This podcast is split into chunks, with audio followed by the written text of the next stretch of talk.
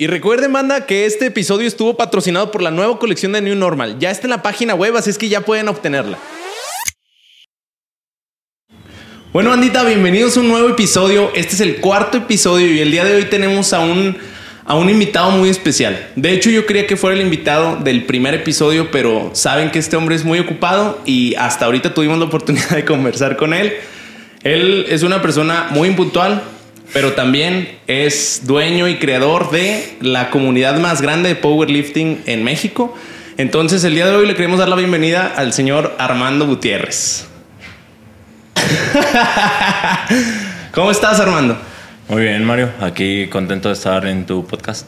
Muy bien, este es un nuevo proyecto, ¿no? Vamos, como ahorita te decía, de que Apoyando. vamos a ver cómo, cómo funciona. Eh, quería traerte desde antes, güey.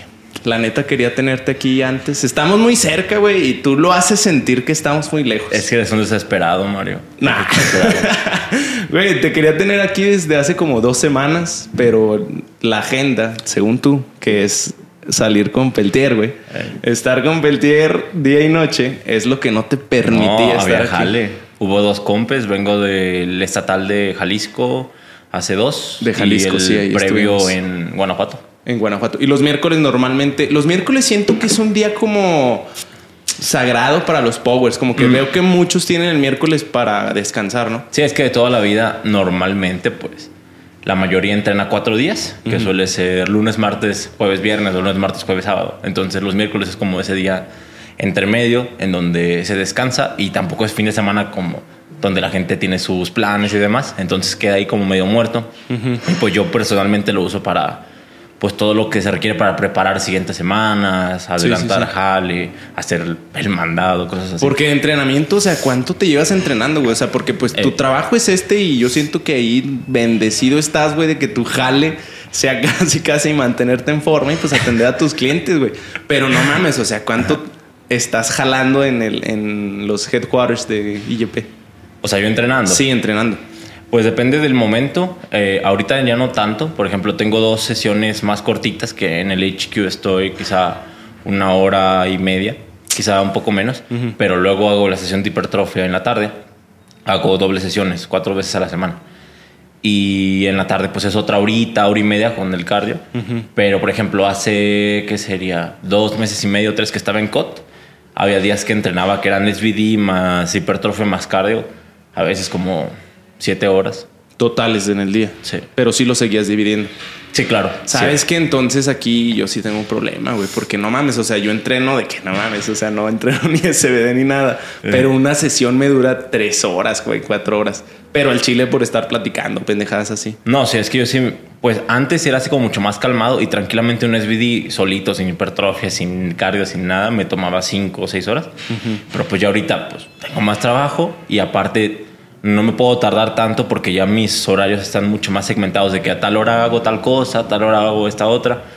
Y si no, pues se me empalman y ya no alcanzo a aprovechar los tiempos muertos, entre comillas, que los utilizo pues para trabajar. Sí, entonces en, en tu entrenamiento sí es como que te tienes que apurar, pues. O sea, no es como de que llegas y todo, dispones de todo el tiempo del mundo. No, no, no. Porque O yo sea, siento que es lo que nos imaginamos de Armando, ¿no? O sea, alguien que se dedica al deporte, güey. Yo digo, no mames, este güey se la vive. Siento que hasta hay jalas, güey. No sé si hay jalas, pero siento de que llegas, entrenas, jalas y a tu casa. No, no, no puedo. O sea, si llego. Pues cuando es SVD, por ejemplo, tengo el tiempo contado. Y es así de que, pues ya digo, ah, vamos tarde, en- ya vamos en squad, ya son las 11, ya vamos tarde, córrele tontón porque nos come el tiempo. tontón es mi peltier. Ajá, sí, tontón es peltier. Ajá. Y siempre han entrenado juntos. No. mm, ¿Qué sería? Yo creo que a finales de 2021 él empezó a ir ahí al HQ porque él entrenaba, o sea, él, él es de aguas, pero entrenaba pues que en su casa, en su Ah, taller. en su taller, güey. Sí lo veía sí. ahí. Y ya luego empezó a ir a correcciones porque pues estaba en corto. Le, le decía, no, pues vente una vez al mes o algo así a que te cheque. Y pues ya vi que pues gran parte del tiempo estaba tragando camote, así que no, pues vente más seguido. Sí, bueno. Y ya el 20 más seguido, pues se fue eh, evolucionando hasta, pues ahí, ahí le caía a diario y yo, bueno, pues va a darle. Porque el, el HQ sí, sí podrías considerar que, o sea, sí, no de que cuides quien vaya, sino de que sí es raro a quien invites vaya para entrenar y así, porque pues, por ejemplo, si me dices que lo tienes tan seccionado, que sabes quién me dijo que, que estabas así insane de de organización, Omar me dijo de que estás loco, güey. O sea, el Chile sí me dijo en resumen, ese güey está loco. Que tiene sus grabaciones de pinches siete ángulos, tiene sus grabaciones del 2010 y la chingada. Y sí me hizo saber, güey, que estás enfermito. Es que es una cuestión de perspectivas, ¿no? O sea, es que depende de qué es lo que esperes de tu proceso, es lo que tienes que darle. Y pues yo me lo he tomado 100% en serio desde que empecé. Entonces, pues sí, tengo ahí mis videos de mi primer entrene o sea, he grabado con la misma camarita, mi primer entrening, mi último, y desde el mismo ángulo, con el mismo trípode. Pero, güey, ¿con qué intención? Porque, pues, por ejemplo, yo me imagino de que, o sea, incluso ya tú no sientes la confianza, ¿no? O sea, yo sé que ya mi peso muerto es como de, eh, o sea, ya me lo sé, güey, ya sé cómo hasta se ve. Incluso yo grabarme, hay veces que digo, no mames, ya me grabé el lunes, pues ya para que me graba ahorita. Pero la intención, ¿cuál es? es? Es importante porque o sea, cada cosa que hago, eso sí, ténganlo por seguro, es por una razón. Y es muy claro.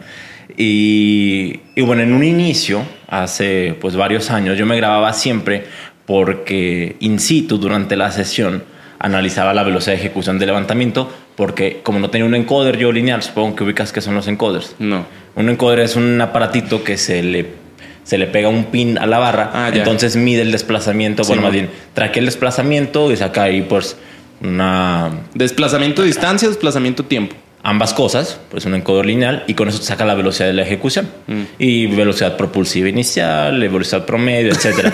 pero pues yo nunca he tenido... Bueno, sí lo llegué a tener, pero no me gustó. Entonces yo lo que siempre hacía era grabar em, con los mismos frames por segundo para luego yo hacer una ralentizaba el video y analizaba cuántos frames duraba la, fase eh, concéntrica y así pues acaba la velocidad entre comillas de ejecución y comparaba. O sea, por ejemplo, de semana 1 a semana 6 empecé con 100 kilos, terminé con 150, pero cómo se comportó la velocidad de ejecución. Porque claro, si yo digo empecé con 100 kilos, se movió hecho madre, terminé con 120 y se movió asqueroso, pues quizá no mejoré, ¿no?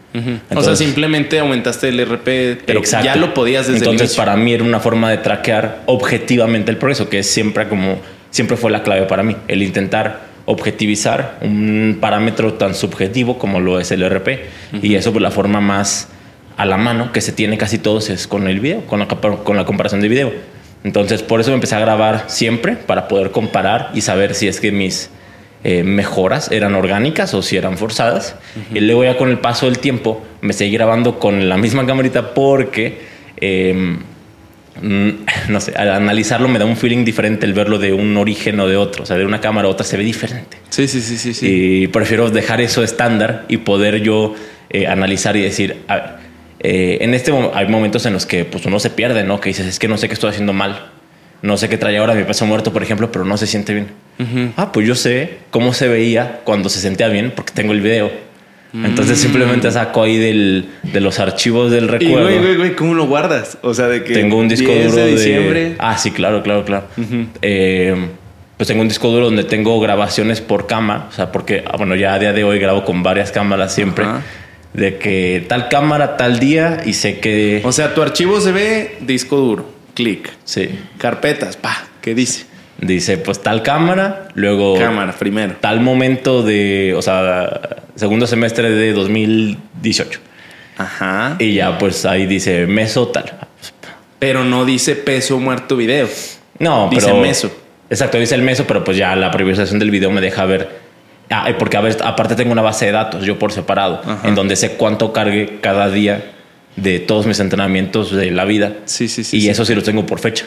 Entonces sé qué día diré qué cosa y luego pues ya nada más voy con el día y lo busco en, el disco duro por día y lo encuentro y ya lo puedo ver. Es una exageración, ¿no? Pero lo que sí, hago constantemente es decir, por ejemplo, hace tres meses, ahora quiero, yo qué sé, estoy haciendo squad y mi objetivo es tirar 270 mm, a un single y quizá previo a eso, mi último calentamiento de cuando lo tiré fueron 250. Entonces sé cómo se movieron 250 cuando fui capaz de tirar 270. Mm, Entonces, si ahora quiero tirar, no sé, 280, pues esperaría que 260 se moviesen similar a los 250 de cuando tiré 270. Ajá. Pero para ello necesito corroborar, necesito el video. Y eso te hace sentir también más seguro, ¿no? O sea, lo ves. Es que no te hace sentir, te da la certeza. Mm. Porque considerando que tú siempre eh, ejecutas con máxima intención, buscando producción de fuerza, pues te vas a mover, vas a acelerar la barra todo lo posible y ese todo lo posible, si lo mantienes constante, pues ya solo son datos casi que objetivos, que son solo evaluables y comparables. Y en ese punto ya ni siquiera tienes que dudar, o sea, ya está ahí el, el dato, ya es un hecho. O sea, ya sabes que lo vas a hacer. Ya y sabes cuándo que, lo vas que a hacer. tienes para hacerlo. Ya lo único es no regarla, ¿no? Pero por producción de fuerza ahí está. Entonces, esa es como la principal razón. Aparte que, o sea, objetivamente sí, creo que tengo muchas tendencias como obsesivas, compulsivas y demás, pero todas con justificación. Sí, sí, sí. No, y además, pues se ha visto como en los resultados, ¿no? Que a final de cuentas todo esto, pues te ha traído tener como tal nivel. Que, que yo siento que sería un nivel muy difícil de alcanzar en el nivel de traqueo, porque no muchos tenemos la oportunidad de estar traqueando y ni tenemos la costumbre de estar traqueando ese tipo de cosas. Yo creo que mm, siento que es algo que puede llegar a fallar mucho en los atletas, de que somos, o sea, dudamos mucho y es algo que la neta también me- me- no me gusta mucho de los powerlifters que como que medio se amedrentan ellos mismos. No va a poder, ya ya ando bien lastimado y la chingada. Claro. Y siento que siendo así de objetivo es como de que pues, también confías más en ti, ¿no? Sí, es una cuestión de hábitos. O sea, al final todo surgió como de un raciocinio inicial que buscaba objetividad y solo ha ido con el paso del tiempo evolucionando, pero con el mismo objetivo. O sea, nunca ha cambiado. Entonces, nunca me cuestiono demasiado las cosas. Si está ahí, está ahí. Si no, no está. Y todo es traqueable, todo es analizable.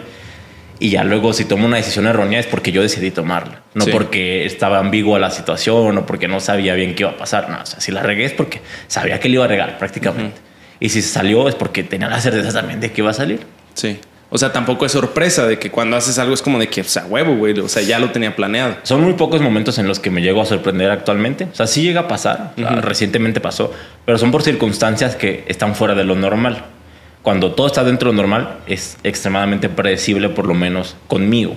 Por todos los datos. O sea, si tengo datos de mi primer entreno hasta el último, llevo 10 años en esto, evidentemente información sobre mí tengo. Análisis he hecho infinitamente sobre mí mismo. Entonces, pues sí. Pero todo esto fue surgiendo sobre la marcha. O sea, por ejemplo, hace 10 años, que 10 años tienes entrenando. Eh, como 8 y medio, sí. Ok, entonces, hace cuando iniciaste, tenías ya en mente de que a huevo, güey. Voy a traquear todos mis levantamientos para que en 10 años tenga todo este pinche desmadre, etcétera, etcétera. No, definitivamente. O sea, sabía que iba a ser útil de alguna manera estar traqueando las cosas. No sabía para qué realmente. No sabía tampoco hasta qué punto ni iba a llegar yo, hasta qué punto iba a llevar ese proceso de análisis. Mm, y claro, con el paso del tiempo te vas dando cuenta de las aplicaciones, de las herramientas que te puede dar. Y, y luego pues van surgiendo más propuestas y propuestas y propuestas. O sea, mi base de datos, por ejemplo, ha evolucionado mucho con el paso de los años. Las cosas que traqueo han cambiado mucho. Algunas han, se han agregado, algunas las he quitado porque tienen más uso, menos uso. Entonces es un proceso, siempre se los digo a todos, es iterativo, en donde propones, pones a prueba, evalúas y vuelves a proponer. Y así día tras día, semana tras semana, año tras año. O sea, es una constante en. O sea, no, no podrías, o sea, es una constante estar cambiando variables y estar experimentando, ¿no? Porque me imagino que no existe tal cosa como de que tengas un atleta que esté haciendo todo todo el tiempo. El otro día vi en tus historias que dijiste que incluso a ti no te gusta mucho mantener en un mes o a lo largo de muchos meses como una misma propuesta. Es que sí existe un cambio. Tiene que haber, en mi opinión, cierta variabilidad, o sea, tanto por cuestiones de salud, por cuestiones de sanidad mental y, y por el hecho de poder abrirte el panorama. O sea, al final yo siempre lo, eh, lo he concebido, bueno, desde, eso sí es una idea que he tenido desde prácticamente desde que inicié. Tú lo que deberías intentar es como encontrar esos, esos sweet spots en donde respondes mejor. Pero para poder analizar diferentes puntos tienes que establecer muestras pues separadas entre sí. O sea, imaginemos una recta. Si tú, eh, la recta mide dos metros, pero tú estás iterando solamente entre el centímetro 20 y 22, pues estás muy cerrado y probablemente eh, no vas a encontrar todas las opciones que tienes porque estás, estás muy encerrado en algo. Entonces, si estableces puntos separados entre sí en el centímetro 10, en el centímetro 190, ahí luego vas eh, interpolando entre medias, es probable que encuentres más opciones y a partir de ahí ahora sí puedes hacerte una mayor idea de qué cosas sí, de qué cosas no. Y esto hablando de ejercicios, intensidades, de días de entreno. De todas las variables que son relacionables a la programación, todo es, digamos, cuando menos probable. Entonces me imagino que por esto también surge el de que veo que en tu Instagram muchos te, te hemos pedido hasta plantillas y de que, güey, hagas un entrenamiento para vender masivo, etcétera, etcétera Siento que pues por este lado no, esto no tiene mucho sentido, ¿no? Porque no tendrías todos esos cambios variables. Porque, por ejemplo, yo, cliente, cada cuándo me atiendes. O sea, cada cuándo estás generando esas variables para tus clientes. A mis atletas. Sí. Pues bueno, yo analizo el entrenamiento de mis atletas diario. O sea, diario. Diario, me envían su entrene, yo lo reviso y les doy feedback. A veces más corto, a veces más largo, dependiendo. Eh, y las propuestas a nivel de planteamientos, pues surgen cada bloque. Estamos hablando entre cada cuatro y seis semanas. Entonces, por ejemplo, tengo atletas de seis años. Por ejemplo, Omar me parece que es mi atleta más antiguo, Omar Carrillo. Tiene conmigo desde... ¿Qué fue? 2017. De 2017. Eh, Iván Serrano también. Y pues de ellos tengo base de datos de traqueo de más de cinco años. O sea, no solo traqueas los tuyos. Los, bueno, me imagino que con menos detalle, pero traqueas los de los clientes también. De todo el mundo traqueo lo mismo. Lo mismo. Lo mismo, sí. O sea, no más no sus videos. O sea, no están de que en el. De hecho, de hecho, durante muchos años yo guardé los videos de todos. No mames. O sea, que los descargabas, güey. No, los subí a una nube. Ajá. Ahí tengo pues pagado el, Google Fotos de, de 5 teras para poder subir los videos de los demás. Ya a día de hoy digo, bueno, quizás esto no es mi trabajo, ¿no? No, es demasiado, güey. O sea, yo siento que igual y podrías hasta educarlos, ¿no? No, claro, yo se los digo, pero aún así como que no confiaba tanto en, que lo fueran a hacer. Sí, sí, Decía, sí. pues mejor me aseguro. Y luego me decían, es que ¿cómo sabes eso? yo, pues, te vi, güey. No mames, te estoy viendo aquí en el 2019, güey. Exactamente. sí, sí, sí. Porque ¿sabes quién también me dijo que, que la neta... Leo Escamilla, güey, el amigo de José. Sí. Ya ves que lo atendiste un rato. Y la neta ese güey me... No, maravillado. Mm. Oh, es que no entiendo cómo Armando lo hace, güey. El cabrón te mide hasta qué tan cansado estás y que la chingada. Y la neta, yo fue la primera vez como que, que hablaba con uno de tus atletas, como así de que, pues, qué pedo con Armando, ¿no? ¿Cómo entrena? Y siento que también hay muchas como incógnitas de que este cabrón cómo entrena a su raza, güey. O sea, este güey, qué les dice o qué les da, se lleva bien chido con ellos, pero luego se ve que es bien serio, qué pedo con este cabrón. O sea, qué tanto les mide, porque luego también en tus historias, güey, empiezas con tus pinches terminologías bien raras y si te quedas de este cabrón algo les da, güey. Un secreto tiene. Entonces siento que luego pues sí me abrió mucho la cabeza de que no mames, o sea, este güey es demasiado como pues profesional en, el ámbito de ser coach, de que les mide ciertos parámetros. De hecho, eh, Leo es un buen ejemplo porque, mm, pues, cuando llegó a mí era completamente principiante. Y pues él tuve que enseñarle muchas cosas de cero. y pues con alguien como él te das cuenta que realmente no es que es algo mágico. Es que son muchos detalles que hay que tener en cuenta y que, que hay que perpetuar a lo largo del tiempo. Y ahí es el momento en donde, número uno, te vas conociendo más, el atleta se va conociendo más a sí mismo, yo lo voy conociendo más y cada vez el entrenamiento se va volviendo más preciso. Entonces en el tiempo tú crees que sí podría llegar a tener más resultados alguien que lleva más tiempo con, contigo, en este caso, o sea, de coach, que un güey de que cinco meses, tres 100%, meses. 100%. Yo creo que, eh, digamos, en, en tiempos, a partir quizá del tercer bloque, ya me hago una idea como bastante clara de del perfil del atleta, de quién es él, de a qué responde, de más o menos qué cosas lo están limitando, qué cosas pueden mejorar. Y a partir de ahí, pues ya se vuelve como el camino más directo. Los primeros dos, tres meses, pues sí son como más exploratorios, por así decirlo, como te dije, establecer como los extremos de, del rango que vas a estar eh, iterando. Pero a partir de ahí ya solo es como refinar, optimizar.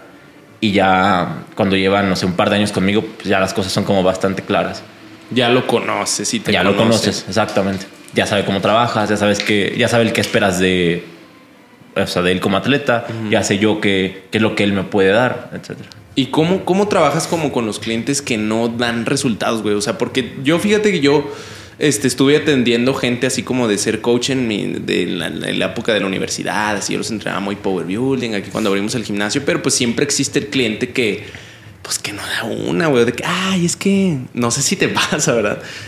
Me fui de vacaciones y falté un mes y, pero vamos dándole de nuevo. Y era así como que, o sea, aunque me pagues, güey, de que sí siento que hay clientes que no. O sea, los filtras, o sea, porque también siento que, no sé si lo haces de broma, güey, en las historias igual, Mm. de que los voy a sacar y la chingada. O sea, no sé si sí sacas gente o, o existe, o de que no te pasa tanto.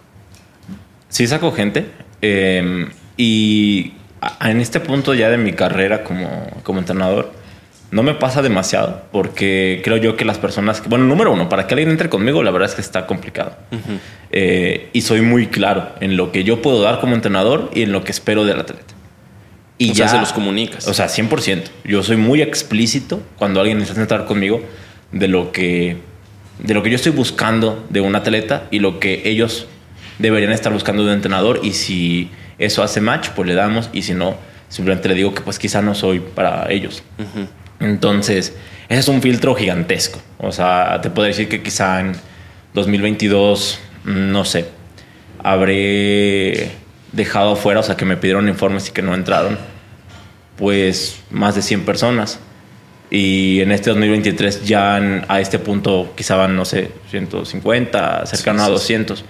Entonces, O sea, no solo es el factor fórmate. Una vez que te formaste, los vas entrevistando, por así decirlo. ah, no, claro que no es solo fórmate. O, sea, no es solo de que, ah, yo soy el 50, güey, y ya me te contraté y listo. Ah, por supuesto que no. O, sea, también tiene su filtro de, de, ok, güey, ya llegaste a la entrevista, por así Para mí decirlo. realmente el filtro más claro es el de la persistencia. Porque cuando entran conmigo, bueno, quieren entrar, nunca hay lugar inmediato. Nunca. Entonces, cuando alguien de verdad persiste en seguir intentando entrar con el paso del tiempo, pues para mí lo que refleja es compromiso y lo que refleja son ganas. Y esa persona es probable que yo termine dándole entrada. Y en eso, ¿cómo lo manejas? O sea, cuando yo te mando un mensaje, o sea, de que sí me pones en un Excel de que, ah, este güey es el número 60. Am, y cuando te vuelvo a decir que es como, ah, este güey lleva dos veces que me dice, o es de que ya lo identificas. No, ya lo identifico. O sea, creo que muchas cosas las manejo solo de cabeza. Sí tengo registros, pero la mayoría de cosas lo manejo nada más acá. Ajá. Eh, y pues yo identifico ya cuando, ah, pues este vato ya, ya lo ubico, ¿no? Porque sí. pues, la verdad es que muchas veces me escriben y pues yo no sé quién son, ¿no? O sea, digo, ah, pues tal, tal nombre, pero pues no te conozco, no lo ubico. Y si no me vuelve a hablar, pues ahí queda como un nombre que me habló y, y que no entró. Pero cuando alguien ya lo identifico, es como, ok, pues este vato lleva intentando. Y me ha tocado personas que intentan entrar, no sé, casi un año. Yo de madres. Pues sigo sin tener lugar, pero este vato ya, Sí, sí, sí. ya le insistió mucho. O sea, O sea, de que quiere. Exacto, quiere. Y yo, pues, quizás no le, o sea, por más que no tenga lugar, no le voy a negar esa posibilidad porque pues lo está intentando y eso tiene mucho valor para mí. Sí, bastante mérito como el estar buscando, o sea, de que, güey, en serio quiero trabajar No, y hay gente que me dice diario, o sea, diario por seis meses. Yo, bueno, ya, o sea, ya estuvo, ¿no? Éntrale, ya. Órale. Es como, Va para adentro. Es como si te anduvieran ligando, es como esos fastidiosos, güey, de que no mames, de- o sea, lo, Al café, vamos al café. pues. Sí.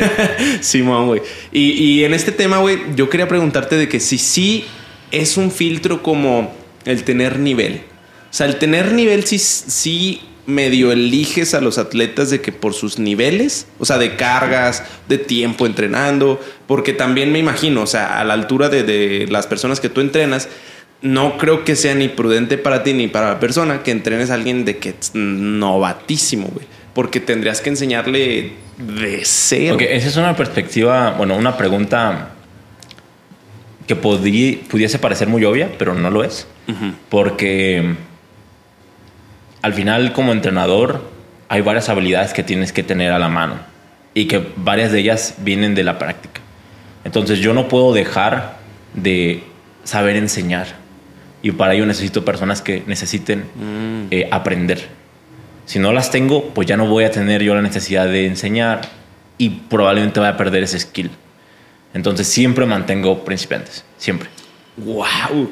No sabía, güey. O sea, yo pensé O sea, que Leo sí. es un buen ejemplo. Sí, sí, sí, sí, sí, totalmente. O sea, yo porque siento que muchos tenemos la, la idea de que no mames, o sea, este güey ni le escribas, güey. O sea, para empezar no tiene cupo y pues casi entrena pues puros güeyes campeones. Sí, eso es chistoso. así. O sea, como dijiste hace un ratito, o sea, hay como muchas incógnitas, ¿no? Que la Sí, gente supone que, pues bueno, yo no estoy contestando porque, pues, número, na- nadie me está preguntando directamente y número dos, pues tampoco tengo por qué estarlas contestando, ¿no? Ajá. Pero, pues nadie tiene la certeza de qué cosas sí o qué cosas no son ciertas. Sí. Y en este caso, pues eso es falso. O sea, tengo principiantes, a día de hoy te puedo decir que tengo principiantes a los que les enseño desde cero. He tenido personas en los últimos par de años que recuerdo un chavo que nunca había tocado una barra en su vida y conmigo fue la primera vez que la tocó. Y, y pues le enseñé de que, literalmente cómo tomar la barra. Ajá. Este, De to- y todo por respira mensaje. y- No, no, todo, todo, Sí, todo. sí, sí, cero. O sea, de que el chavito me acuerdo que mm, jugaba fútbol, me parece, en un rancho y como que eh, ah, recién ac- acaba de empezar la pandemia y pues ya no estaba abierto el fútbol, así que pues vio en Mercado Libre un rack, se lo compró, No dijo, mames. ¿qué hago con esto? Encontró Sí, un sí, video mío en YouTube, no me acuerdo cuál, creo que mm, creo que el de el tutorial de sentadilla Ajá. y me escribió por YouTube. Entonces ya luego le pasó mi Instagram, me contactó. No solamente se encontró al morro un video en YouTube y de ahí me contactó, pero nunca había hecho ejercicio en su vida en el gimnasio. Dije, bueno, pues, ¿por qué no? En ese tiempo todavía no tenía yo tanto saturación. Le di paso y pues me tocó enseñarle todo de cero. Y hoy lo conservas. No, él tuvo, bueno, hace quizá como un año que ya no entrena conmigo. Eh, al final, pues, pues cada quien sigue su proceso, ¿no? Sí, y, sí, sí, o sea, yo les doy la oportunidad, les doy las herramientas, pero pues cada quien decide lo que hace con él, ¿no? Este, y terminó, pues, dedicándose a otra cosa. No sé si regresó al fútbol. Ah. Ojalá. Saludos. Sí, sí, sí, Este, em, pero sí, o sea, considero que hay ciertas habilidades que requieren mantenerse en práctica. Y el enseñar es súper importante. O sea, yo considero que la, el saber comunicar, el saber eh, darte a entender es pues de lo más valioso que puede haber para un entrenador. Simón. Y ahorita que mencionaste lo, lo del YouTube, yo quiero preguntarte el, el por qué no, no siguió ese proyecto, porque yo siento que muchos nos quedamos ganas de, de ver más cosas, ¿no? Yo sé que sabes eh, claramente que no hay mucho contenido, menos mexicano, Sí. de ese tipo de temas, o sea, no entrenamiento, no, porque, insisto, Güey, casi casi esta entrevista es sobre las preguntas que te hacen en tu Instagram y las que yo veo que son súper, súper repetitivas es como de que por qué no haces más videos y por qué no haces plantillas y cómo es esto y cómo es esto y dudas, dudas, dudas, dudas. Entonces yo siento que puede ser como, o sea, no sé cómo decidiste de que, ah, voy a hacer YouTube. Y en Mm. ese momento la neta es que estaba muy chingón, güey. No sé si estabas mucho más joven o cuándo fue eso. Eso fue mm, mayormente en 2019. A mí desde siempre me ha gustado mucho grabarme. Ni siquiera te diría generar contenido. A mí me gusta grabarme para mí mismo.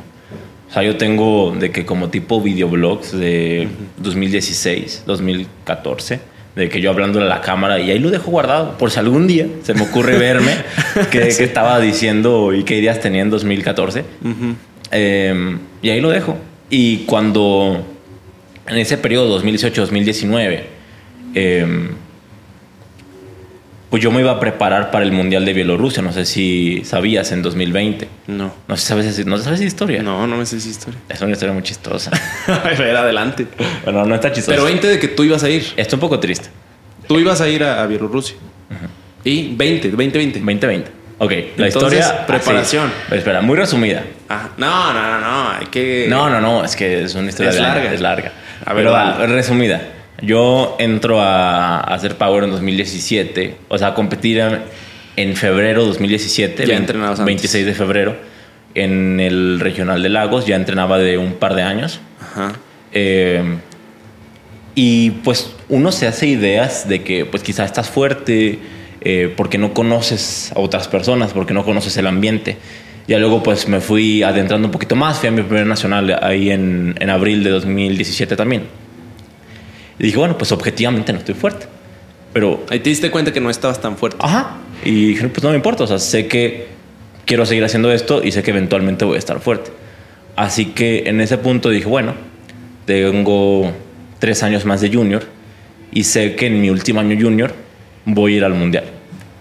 Que pues en este punto no aparenta que eso sea posible y tendría que ganarle a mucha gente que no le gano actualmente, pero no me importa, o sea, sé que eso va a suceder. Estabas muy lejos de los nacionales, digamos. Por, eh, por ejemplo, ese año yo quedé tercero de cuatro, me parece. Ajá. Este, de cuatro cabrones. sí, sí. Este, y el primer lugar, que fue Giovanni Arredondo, si no me equivoco, me sacó más de 100 kilos de total.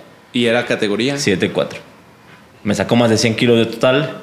Eh, entonces, pues sí, eso eh, era muchísimo, ¿no? O sea, no, no había manera que yo me acercara ni en ningún movimiento realmente. Eh, así que bueno, dije, yo en 2020 voy a ir al Mundial. Así que pues empecé mi proyecto de 2020 ir al Mundial. Para esto, te entrenaste solo. Toda mi vida me he entrenado solo. En no ningún has momento... tenido coach. No. O sea, nunca. por edu- educación, pues, te has educado, pero no coach. Claro, nunca he tenido coach. Ah, así que pues fui entrenando. Eh, ya en 2018 gané la 8-3 Junior eh, Nacional. nacional, por lo que en teoría ya tenía el derecho de ir al, al Mundial. Pero dije, no, o sea, mi objetivo es 2020 y punto. O sea, no hay otra opción, no hay ninguna otra perspectiva. Ese fue el planteamiento y lo voy a seguir. Pero ¿por qué el 20? ¿Por el tiempo? ¿Por el Porque pues es tu último año junior y es cuando en teoría más competitivo vas a ser porque más tiempo llevas entrenando, ¿no? Mm. Ya, ya, ya. 2019, eh, 2019 vuelvo a ganar, en esa ocasión me metí a la Open, Eh, era junior yo, tenía 20 21 me parece, pero me metí a la Open porque pues, quería ganarle a los Open siendo junior. Pero ahí ya, ya decías de que ya estoy fuerte, güey. O sea, sí mejoraste mucho del 17 para acá. Mm, del 17, no recuerdo cuál fue mi total. Tiré 170 de squat, 90 de bench y 215 de peso muerto, que son como 535, no, ¿qué? ¿15? Bueno, no me acuerdo. Y en 2018 tiré 565 en 83 junior y ahí pues creo que de- quedé como 30 absoluto, algo así. O sea, antes ganabas con 500 y feria de Con kilos. 565 gané el Nacional Junior 8-3 Ajá. eh, y te fue como lugar 30-40 de absoluto. ¿Y En Open? 2019 eh, fue cuando me metí en Open, tiré 6.42 y medio de total No, ya estabas fuerte, güey. Eh, y quedé segundo absoluto Open, nada más detrás de Gabriel. Y ya en ese punto, pues sí, ya pues sí quedé segundo absoluto, obviamente Sí, y sí, mi sí. nivel había, había crecido. Pero pues aún así no era 2020. Entonces pues no iba al mundial en 2019 porque no era mi plan. Así que 2020, eh, la verdad es que todo iba súper bien. Para mediados de 2019 yo andaba mamadísimo, andaba muy muy fuerte. Eh, tiré, recuerdo, 285 siendo 8-3 junior, lo cual pues para esa época era algo... pues, ¿Dos qué? 85. 285. Peso muerto. Sí, era algo muy raro. Esos son tus videos viejitos que tienes en el Insta. De que te metes como pinche loco ahí al No, y- eso fue 2017. Pero bueno, eh, digamos que mi Sí, nivel sí, sí, incrementó mucho de 2019 del Nacional a los meses posteriores. Y justamente en ese 2019, cuando mi nivel era más álgido, que de hecho pues me proyectaba para un lugar bueno en el Mundial, potencialmente quizá top 5, top 6, 8-3. 8-3 junior, eh, pues ahí me rompí, ¿no? Eh, entonces todo lo que restó del Pero año... te rompiste qué, cómo entrenando, compitiendo. Entrenando, eh, sí, entrenando Squat. eh, en, en squat, sí, tuve, pues bueno, una lesión en la cadera que sigo acarreando día de hoy, Ajá. que han pasado como que cinco años y aquí sigue todavía. Entonces estuvo duro. Eh, Pero ¿qué fue, güey? O sea, te caíste, te no fue mucho peso, la excéntrica. ¿Qué, qué Mm. sucedió? o sea, lo que pasó ahí a nivel de traumatismo, por así decirlo, Ajá. al parecer fue un desgarro en el aductor, en, el, i- en la zona isquio-aductora. Ajá. porque no es nada pues realmente tan grave. Pero a raíz de eso, pues digamos que fui perdiendo función en mi, pues sí, en, en mis movimientos y empecé a generar compensaciones que luego sacaron a la luz problemas ya más reales que yo tenía a nivel de cadera, que con el paso de los años pues nos fuimos dando cuenta que pues era algo mucho más serio, que a día de hoy pues ya sé más o menos Pero para es. este entonces fue, era tu primera lesión. Exacto, para ese momento yo siempre he tenido muchos dolores, pero pues, o sea, Normal, power, pues. Sí, sí, sí. es, sí. es probable que, codito y- es probable que te vaya a doler, ¿no? Sí. este, entonces no le di mucha importancia y eh, pasaron los meses y iba empeorando, empeorando, empeorando, a grado en donde prácticamente no podía entrenar de cara al Nacional 2020, que era el año que yo tenía que ganar. Y justo Verga. surgió un, eh, pues un rival muy potente, que era Armando Rodríguez, Sí, Star sí, Fitness. sí.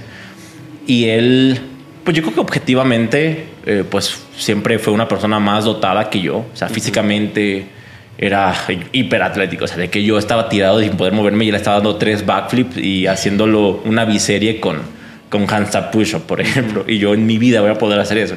Sí. Y eh, tenía que ganarle. Entonces yo estaba en un momento un poquito difícil porque pues estaba todo roto, pero tenía que ganarle al rival más fuerte que había tenido. Y dije, pues, pues ni modo, ¿no?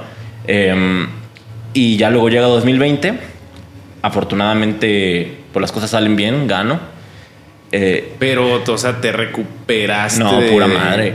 Eh, el Nacional 2020 yo creo que ha sido de los momentos más dolorosos de mi vida. O sea, la maxeaste, vaya. Ah, estuvo fatal, fatal. O sea, no contaré todas las locuras que tuve que hacer para, para eso, pero solo digamos que fue algo Y muy, que eres con la pinche adrenalina en el muy pinche poco baño, sano, güey. muy, muy, muy, muy poco sano Sí, en todos sí, los sí. sentidos.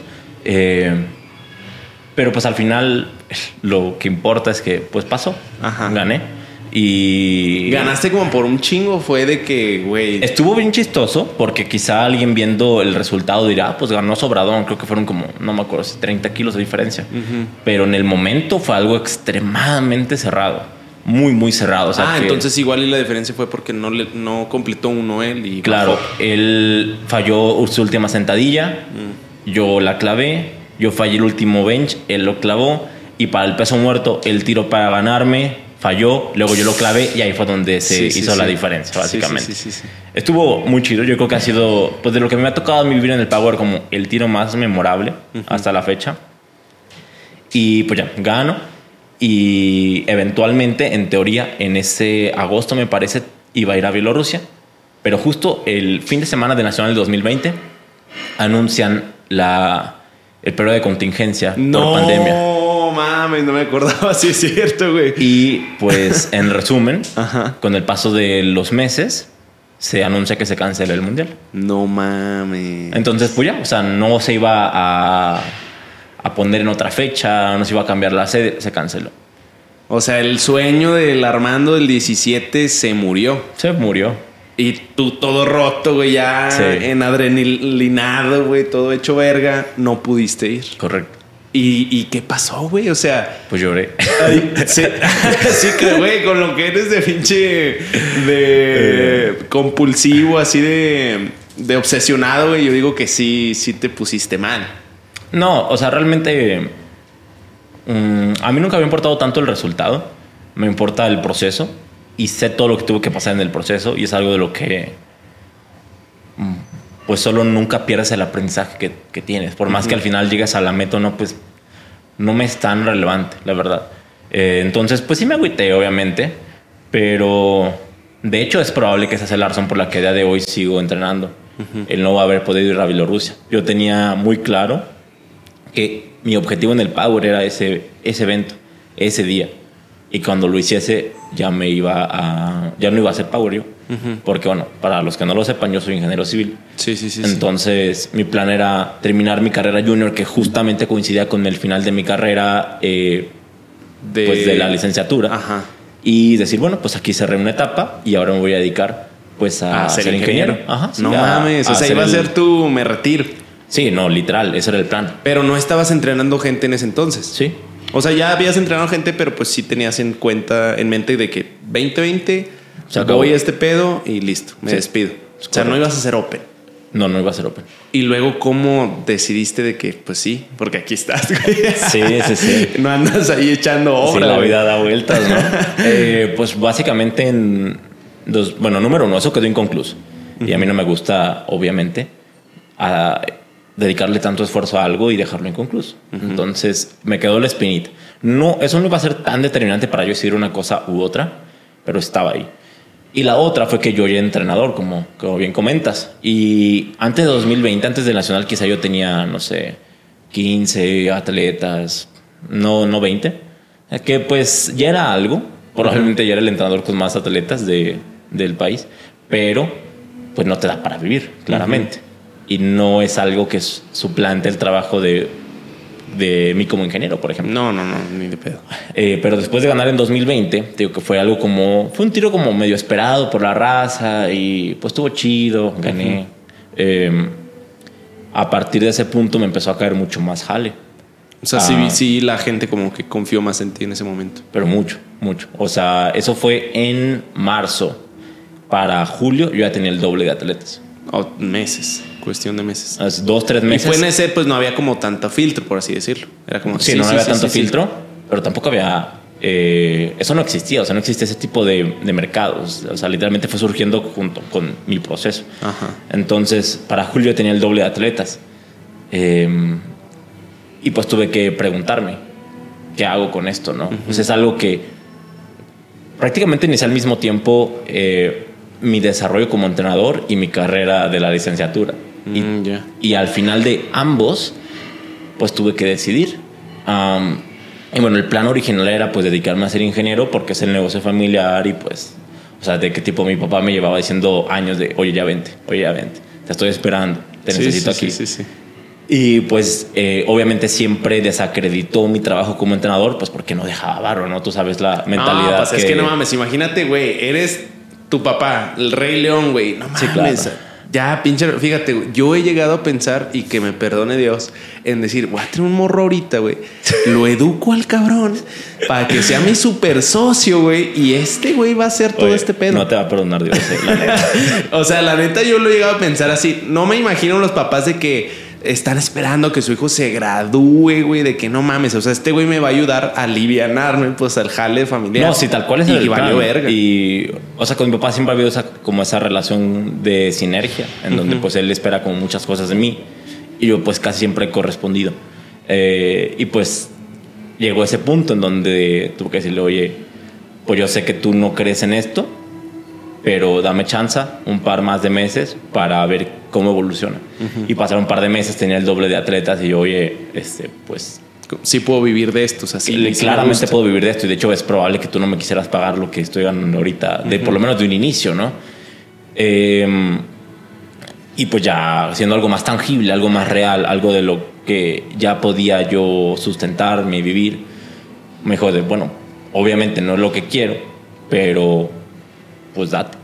O sea, sí te lo, o sea, te lo permitió, por así decirlo. Te dio el sí a final de cuentas. Pues son sí muy a regañadientes, ¿no? Pero Oye, pero yo nunca he visto a tus papás, ¿no? Pues fue como un nunca chale, los he bien. visto en un evento ni nada. O sea, no les gusta ir. Es, mi papá me fue a ver nada más en 2018, pero se agüitó porque pues yo soy alguien muy metido en las cosas que hago. Entonces yo compitiendo, nadie quiere verme, la verdad. O sea, Ajá. no, Estás de payaso, pues, de mamón. no de payaso, solo, pues, qué sé, me, me centro en lo que hago y no hago mucho caso. No, es que yo siento que se necesita cierto tipo, bueno, como nivel de locura, ¿no? Para, o sea, siento que sí es real eso de que, güey, cuando ingresas a donde a un Claro. ambiente competitivo, dígase un peleador, dígase un corredor, siento que sí necesitas un cierto nivel de, de locura. Siento que a veces lo criticamos mucho. O sea, a veces sí como que siento que se exagera, güey. Claro. Pero sí siento que necesitas estar como en la zona, ¿no? Sí, sí, 100%. O sea, yo nunca he sido alguien que haga cosas súper extravagantes. No, no es algo que me guste, la verdad. Pero, eh, pues quizá él el- al estar ahí dijo, ah, pues vengo a ver a mi hijo. Espero que tenga ciertas atenciones conmigo de que, ah, oye, papá, mira, me fue así. Y pues pura madre, ¿no? Yo estaba compitiendo. De hecho, fue la primera vez que gané. Sí, y sí, estuvo... sí. Casi todas mis competencias han parecido de que... Cosas muy dramáticas, ¿no? Me acuerdo que Ajá. en ese evento... eh, yo para el último peso muerto estaba cuarto. Y en un solo peso muerto pasé de cuarto a segundo. Y de hecho no gané, pero después el que quedó primer lugar salió positivo de dopaje. Ah, y yo eventualmente gané. Sí, sí, sí, Entonces, sí. pues fue un, un relajo. Ajá. Y pues, yo tenía la cabeza en la competencia. Terminé la compra y luego pues mi, mi cabeza se apagó. Entonces pues nunca tuve la atención de decir, ah, oigan, papás, ¿qué creen? sí, Gané. sí, sí, sí. O sea, Y ni fuiste con él a las gradas No. de que, ah, ¿cómo bien me viste? Y la chingada. Creo que no. O sea, en ese sí fuiste, o sea, hasta con él eres medio seco, pues. O sea, no es así como, papá, no mames, lo logré o cosas así. Nunca he sido así Ajá. con, pues, con nadie realmente. Sí, sí, sí. Eh, y pues supongo que eso no le encantó y nunca me volverá a ver. O sea, ya no va, güey. No, no, no. pues Pero no. si lo invitas uno de que al regreso, yo digo que sí va, ¿no? Me imagino. yo creo que sí, Sí, sí, sí. por favor. Y tu mamá sí, no- sí te dejaba como entrenar, porque ya ves que las mamás son más así como de que no mames, es peligroso. Eh, pues como te mencioné hace rato, siempre ha habido como eh, una relación medio de sinergia con mi papá. Entonces, Él siempre ha sido como la autoridad de la casa y nunca me ha puesto limitantes. Entonces, nunca he tenido yo ataduras a, a, nada. O sea, digamos que siempre he tenido la vía libre para hacer lo que, lo que crea yo más conveniente. Porque, pues bueno, ellos saben que yo no soy de hacer locuras o de, eh, o de tener vicios o malos hábitos. Entonces, sí. pues siempre me dieron rienda suelta. Entonces, no, bueno, también tampoco era como que muy accesible yo, ¿no? A, a lo que me decían. Como, pues yo a lo mío, ustedes a lo suyo y todos sí, contentos. Sí, sí, sí. Entonces, no, nunca tuve el limitante de lo que hacía. Obviamente, pues, digo, siempre tenido muchos dolores y con lo de la cadera, pues, llegaron a espantar mucho. Como, bueno, yo sabré, ¿no? O sea, pues es, sí, sí, sí. Yo soy el que está batallando con esto, yo soy el que lo va a arreglar, así como siempre ha pasado.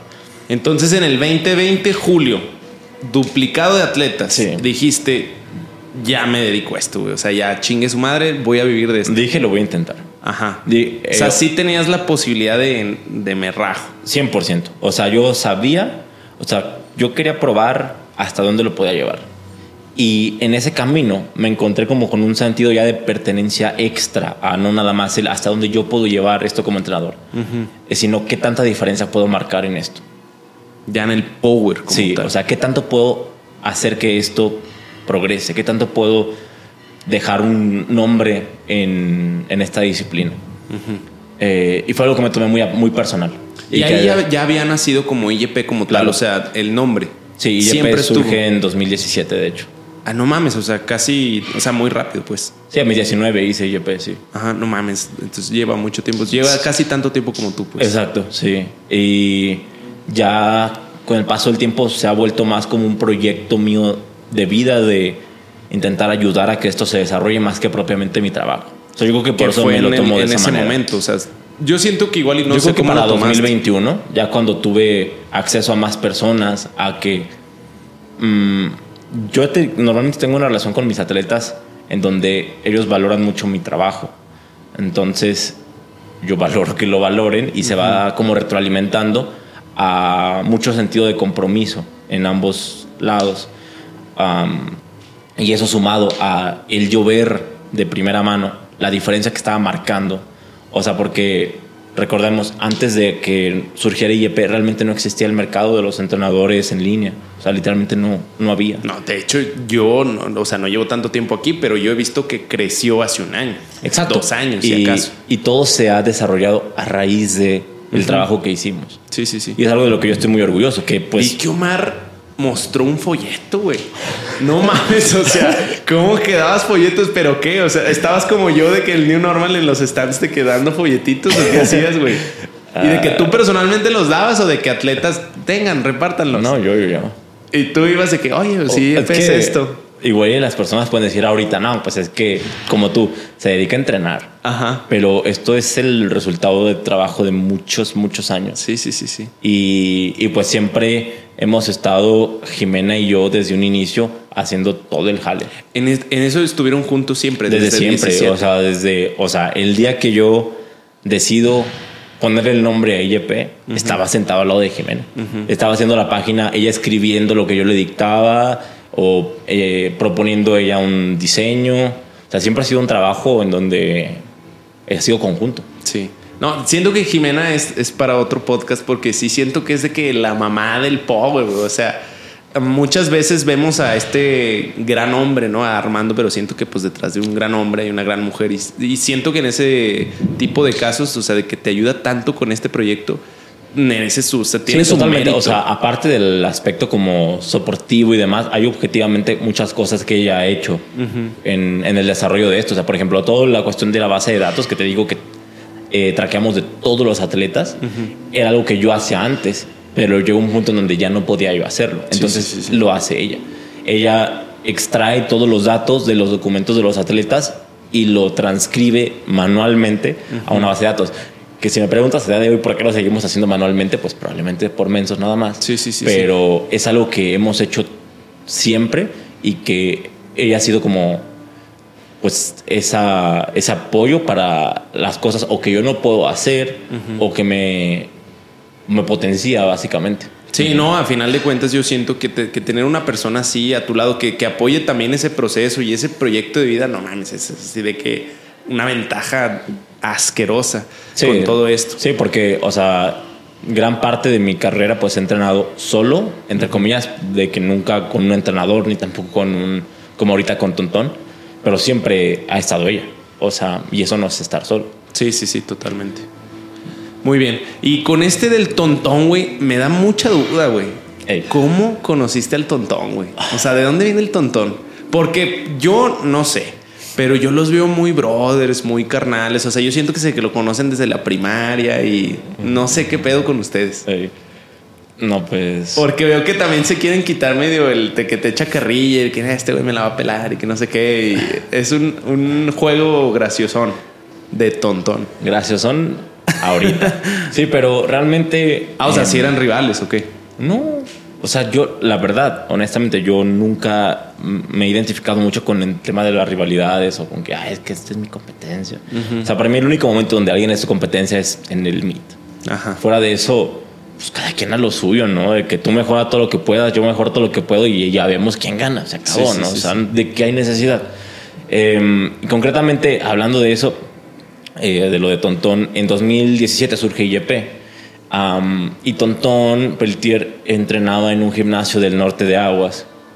Ajá. Eh, en el Rino. ajá, y ellos tenían su equipillo. Simón. Eh, ellos eran un equipo, nosotros éramos otro, ellos eran más pues presencialmente. ¿Quién es nosotros eran- nosotros? Tú. eh, éramos, eh, bueno, somos en IEP, es William Trujillo, Marco Rivera, Omar Martel y yo. Eh, y ellos en Rino pues eran un equipo más presencial, nosotros más en línea. Entonces, en alguna ocasión yo fui a Rino a entrenar ahí porque yo no tenía eh, pues equipo de power. O sea, alguien puede scrollar allá en mi feed y ver que yo entrenaba con una barra pandeada de... Recuerdo, esa barra la compré yo en, en 2013, 14.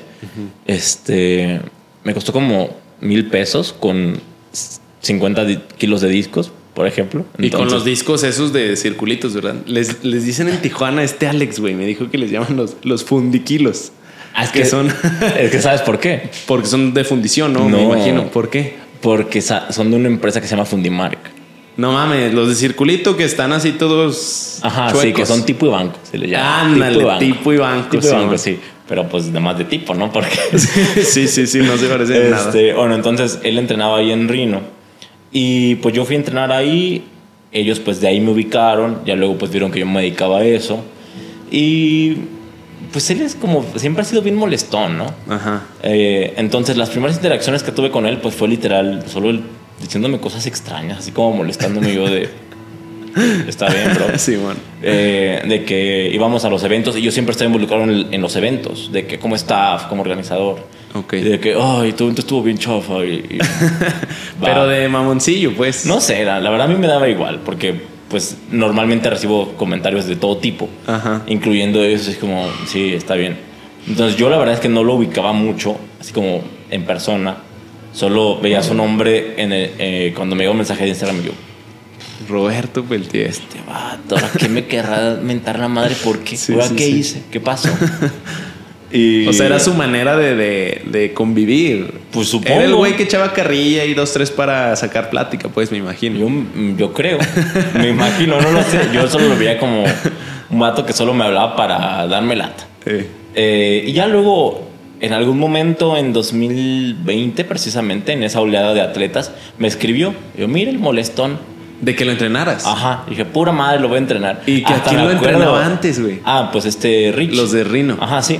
Y hasta me acuerdo que le dije a Jimena, este dato pura madre lo metemos.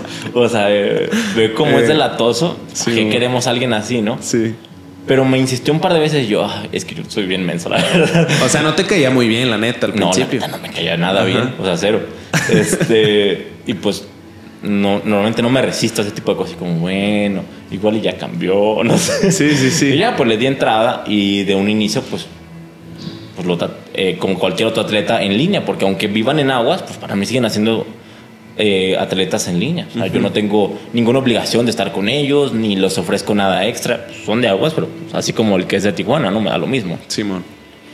Am, y ya pues de ahí a cuando empezó a ir al HQ a que lo corrigiera eh, y que se empezó a meter más de colado y así, pues bueno, ya, aquí andamos. O sea, fue cuando ya lo invitaste medio a revisiones y la chingada. Y Ya ahorita se ya invitó es al entreno. tu tontón. Pues es el tontón.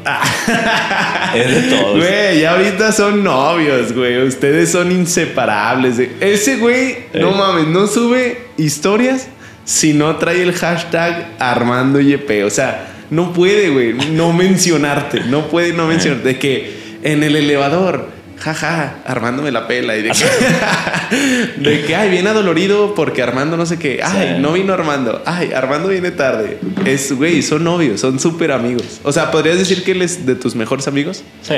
Sí, ahorita ya se ve muy chido. Y, y, Peltier, últimamente he visto que tiene mucho nivel, güey. O sea, no sé si soy mm. yo, pero he visto de que, wow, güey, o sea, subió muchísimo sus cargas. Pues ha tenido momentos, ha tenido momentos, recuerdo por ahí en 2021 que tuvo pues un level muy considerable de que pues yo lo agarré, la verdad, estando bien puñetas.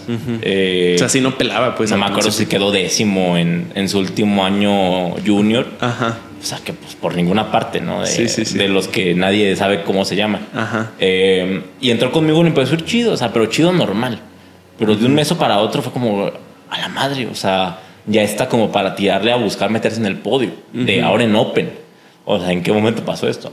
Y luego ya directamente fue, pues sabes que vamos a intentar ganar.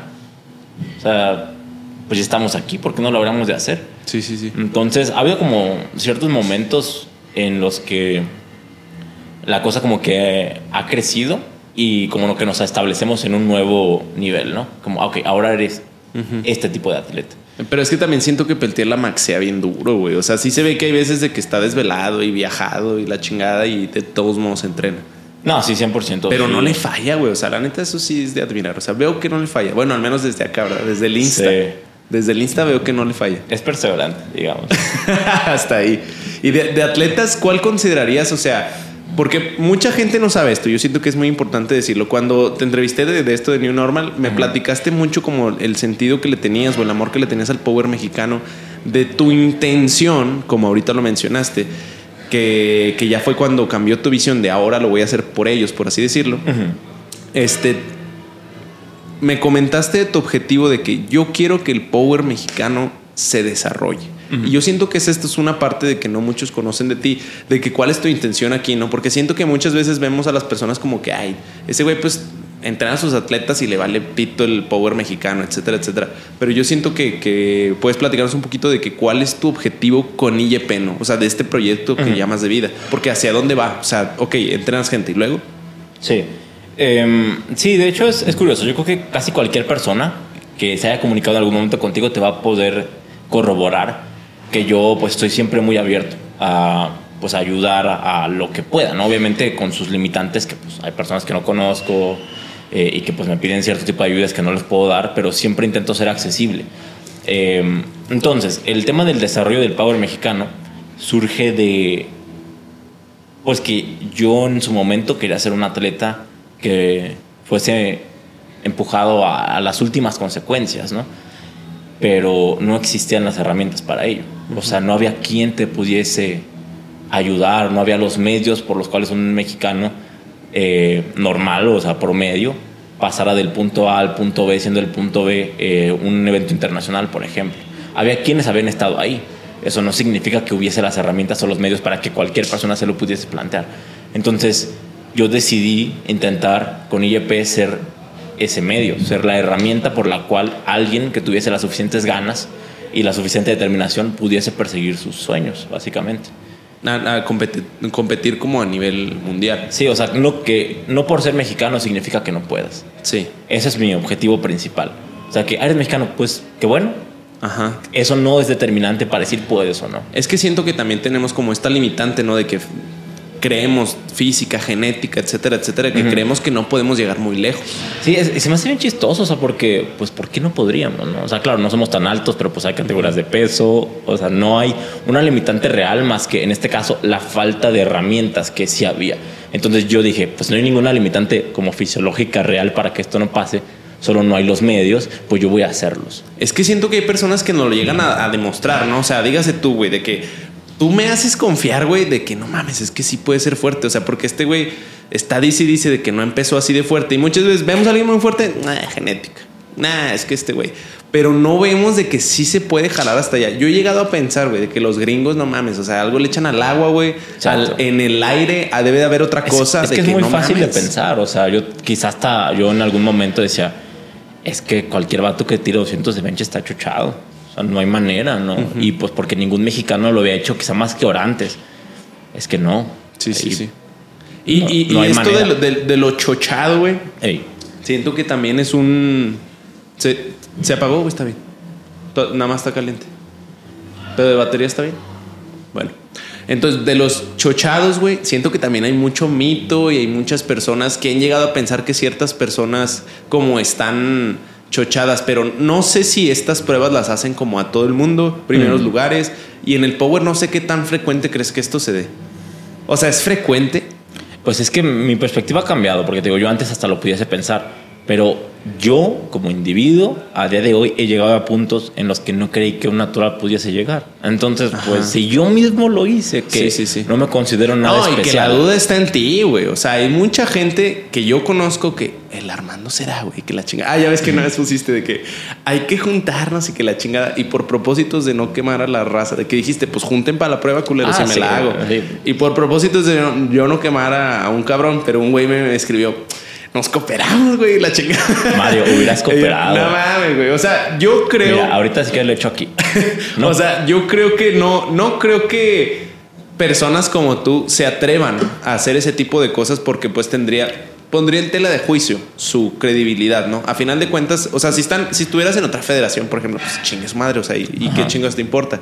Pero en este caso yo siento que también hablaría mucho como de las personas que están involucradas en IPF, porque IPF es una federación que es antidopaje.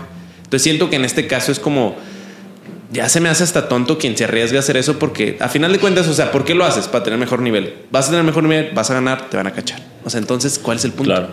Entonces siento que en ese tipo de, de casos, como es estúpido que hasta la gente dude de esas personas porque está bien, güey, si hay chocheados, pero si los encuentran, se van a salir. Sí, también, o sea, a día de hoy, con ciertos sucesos, pues yo creo que va saliendo más como la esperanza, ¿no? O sea, porque alguien podría pensar, no, es que los Estados Unidos pues tienen paro, ¿no? Tienen palanca y nunca van a dar positivos. Ok.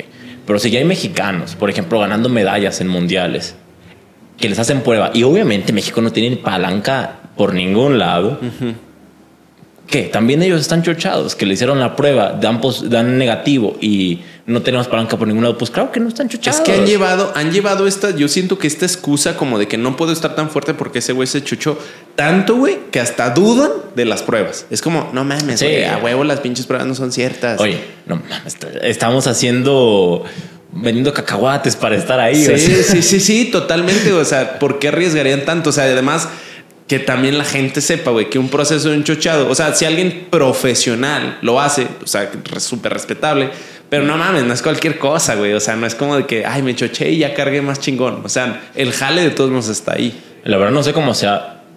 eh, y yo tampoco lo respeto mucho, la verdad. No lo respeto No lo mucho. respeto yo. Yo, yo lo creo respetable más por este lado como de bodybuilders y así. O sea, Ah, es como claro, de, es güey, que es pues quieres ser... Pero, O sea, pero si hay tú ligas crees que, te lo permiten... Sí, claro, pero tú crees que es respetable alguien que se chochea para competir en FEMEPO.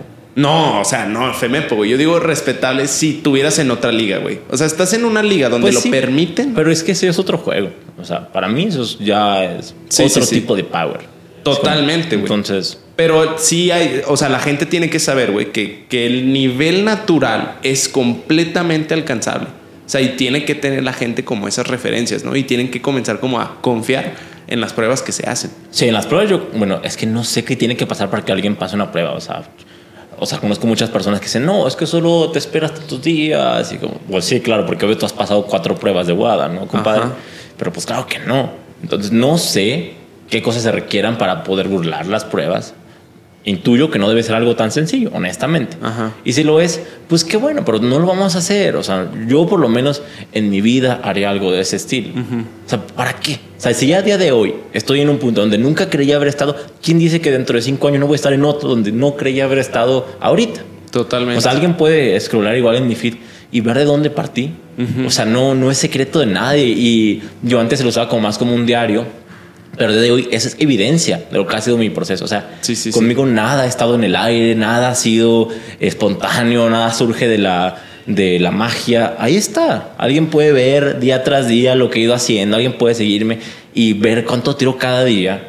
Que nunca hay cosas extrañas, porque solamente es, es entrenar pues de donde partí hasta donde estoy a día de hoy y luego lo voy a seguir haciendo. Entonces, si dentro de cinco años estoy en un punto en donde para mí era sorprendente y para los otros es imposible, pues solo igual va a seguir siendo resultado del trabajo de los años que le dediqué y punto. Entonces tú le dirías a alguien que, que tiene como este sentido de no, sé que no puedo progresar mucho, que es completamente, o sea, es, es lograble para todos nosotros llegar a estar tan fuerte. Ah, No, o sea, definitivamente no es lograr No para todos. genético. Eh, pero yo sí creo que todos pueden mejorar. No Ajá. todos van a llegar al mismo punto, evidentemente, pero todo el mundo puede mejorar. O sea, Hay va por le va- niveles o cómo. Sí, o sea, de- es para todo. No todo mundo estamos hecho para llegar a, a X punto en todas las disciplinas. O sea, igual si me preguntas que a dónde hubiese llegado, por ejemplo, yo fui tenista durante muchos años, durante más años de los que he sido power. Ajá. ¿Hasta dónde iba a llegar? Pues a ningún lado. Y le dediqué mi vida. O sea, entrenaba más de lo que entrenó Power. Hubo periodos en donde entrenaba todos los días. Recuerdo que fue un tiempo quizá como dos años y medio, que no falté ni un día, de lunes a domingo, todos los días. Clases particulares y de todo. No iba a llegar a ningún lado. Esa es la realidad. Aquí estoy en una disciplina en donde quizá mi, mi ceiling, mi tope es mayor. Y quizá hay alguien que está ahorita en Power, pero su ceiling no es tan alto. Pero eso no significa que no pueda mejorar. Sí, sí, sí, sí. Y la única manera de corroborar hasta dónde vas a llegar, pues es intentándolo. O sea, si alguien me ve en 2017 o en 2015, va a intuir que voy a mejorar lo que he mejorado, pues probablemente no. Que si yo me lo cuestionaba, tampoco. O sea, es que qué sentido tendría cuestionármelo, porque si creo que no voy a llegar a donde quiero, pues probablemente lo voy a dejar de hacer. Entonces, pues mejor lo intento, le invierto, le meto y al final del día voy a darme cuenta si es que valió la pena o no. Y si no, pues bueno, es una etapa más de tu vida y puedes dar la vuelta y puedes dedicarte a otra cosa y todo fine. Pero sí, eh, no creo que ni nadie tenga que descartarse por el simple hecho Pero de que... ¿dónde encuentras como dónde encuentras el de que sí, güey, soy bueno en esto? O sea, ¿crees que existe cierto número en cierta categoría, en cierta edad para decir, ah, güey, o sea, no estás tan mal? O sea, ¿crees que puede existir, o sea, sí algo medible para decir, voy a llegar hasta acá, güey? Yo creo que el probablemente, o sea, como de forma estadística, el determinante número uno es como la facilidad para ganar masa muscular. Eso suele ser como lo más, el indicativo más directo de que la persona tiene potencial para mejorar en, en, en power. O sea, el tema power, masa muscular, es, o sea, Eh, Como la masa muscular inicial, por así decirlo. inicial. Sí. Y alguien muy delgado no va a llegar muy lejos. Pero, güey, tú eres flaquísimo. Sí, por eso te digo, es el mayor Ajá. indicativo, no significa que sea eh, el único o que sea una regla cerrada, porque más allá de eso, pues, ¿qué puedes saber? Si, o sea, obviamente alguien en su primer día haciendo algo no va a ser bueno. Sí. no, y es que además también la gente, por ejemplo, los, los- las personas flaquitas es como, no, es que yo soy muy flaquito. Ay, ¿alguna vez has intentado con todas tus ganas activamente subir de peso? No, güey, sí como mucho, pero es como, güey, no mames, o sea, tampoco lo has intentado. Sí, es, es justamente el.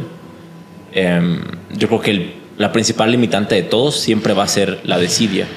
Siempre lo va a ser, porque claro, si alguien me ve en 2014, 2015, en la vida voy a llegar a pesar los 105 kilos que llegué a pesar. no mames, Por está supuesto muy que loco, no. está muy loco. Pues claro, pero si le metes de por medio 10 años en donde hago, dedico todos los días de mi vida para ello, pues bueno. Sí, o sea, ya es quizá más va a pasar, lógico, ¿no? Quizá no, pero pues es lo que estoy intentando. Porque me platicabas el otro día que en la, en la, como que en la carrera de un power, o sea, la subida de peso tiene que ser un objetivo. Es algo que va a pasar. O sea, si hay alguien que va ganando nivel, va a ir subiendo de peso. Y en las mujeres funciona igual. O sea, por ejemplo, Michelle es menos Eh, que 57. 5-7, sí. O sea, en algún momento va a ser de que menos 84. no, no, no, no. no. O sea, puede No que. mames, güey, Michelle tiene que ser es que al 84. final, la ganancia de masa muscular es algo inherente a nuestro deporte. Ajá. Eso es un hecho. Sí, sí, sí. pero pues va a llegar hasta cierto nivel, ¿no? O sea, por ejemplo, conmigo partí de un punto extremadamente delgado y obviamente yo para terminar teniendo un buen nivel iba a estar muchísimo más grueso de lo que estaba en un inicio. Hay alguien eh, que puede desde un inicio estar más grueso, más mamado y que probablemente su ceiling no esté 50 kilos arriba y solo esté 5 kilos arriba, 7 kilos arriba.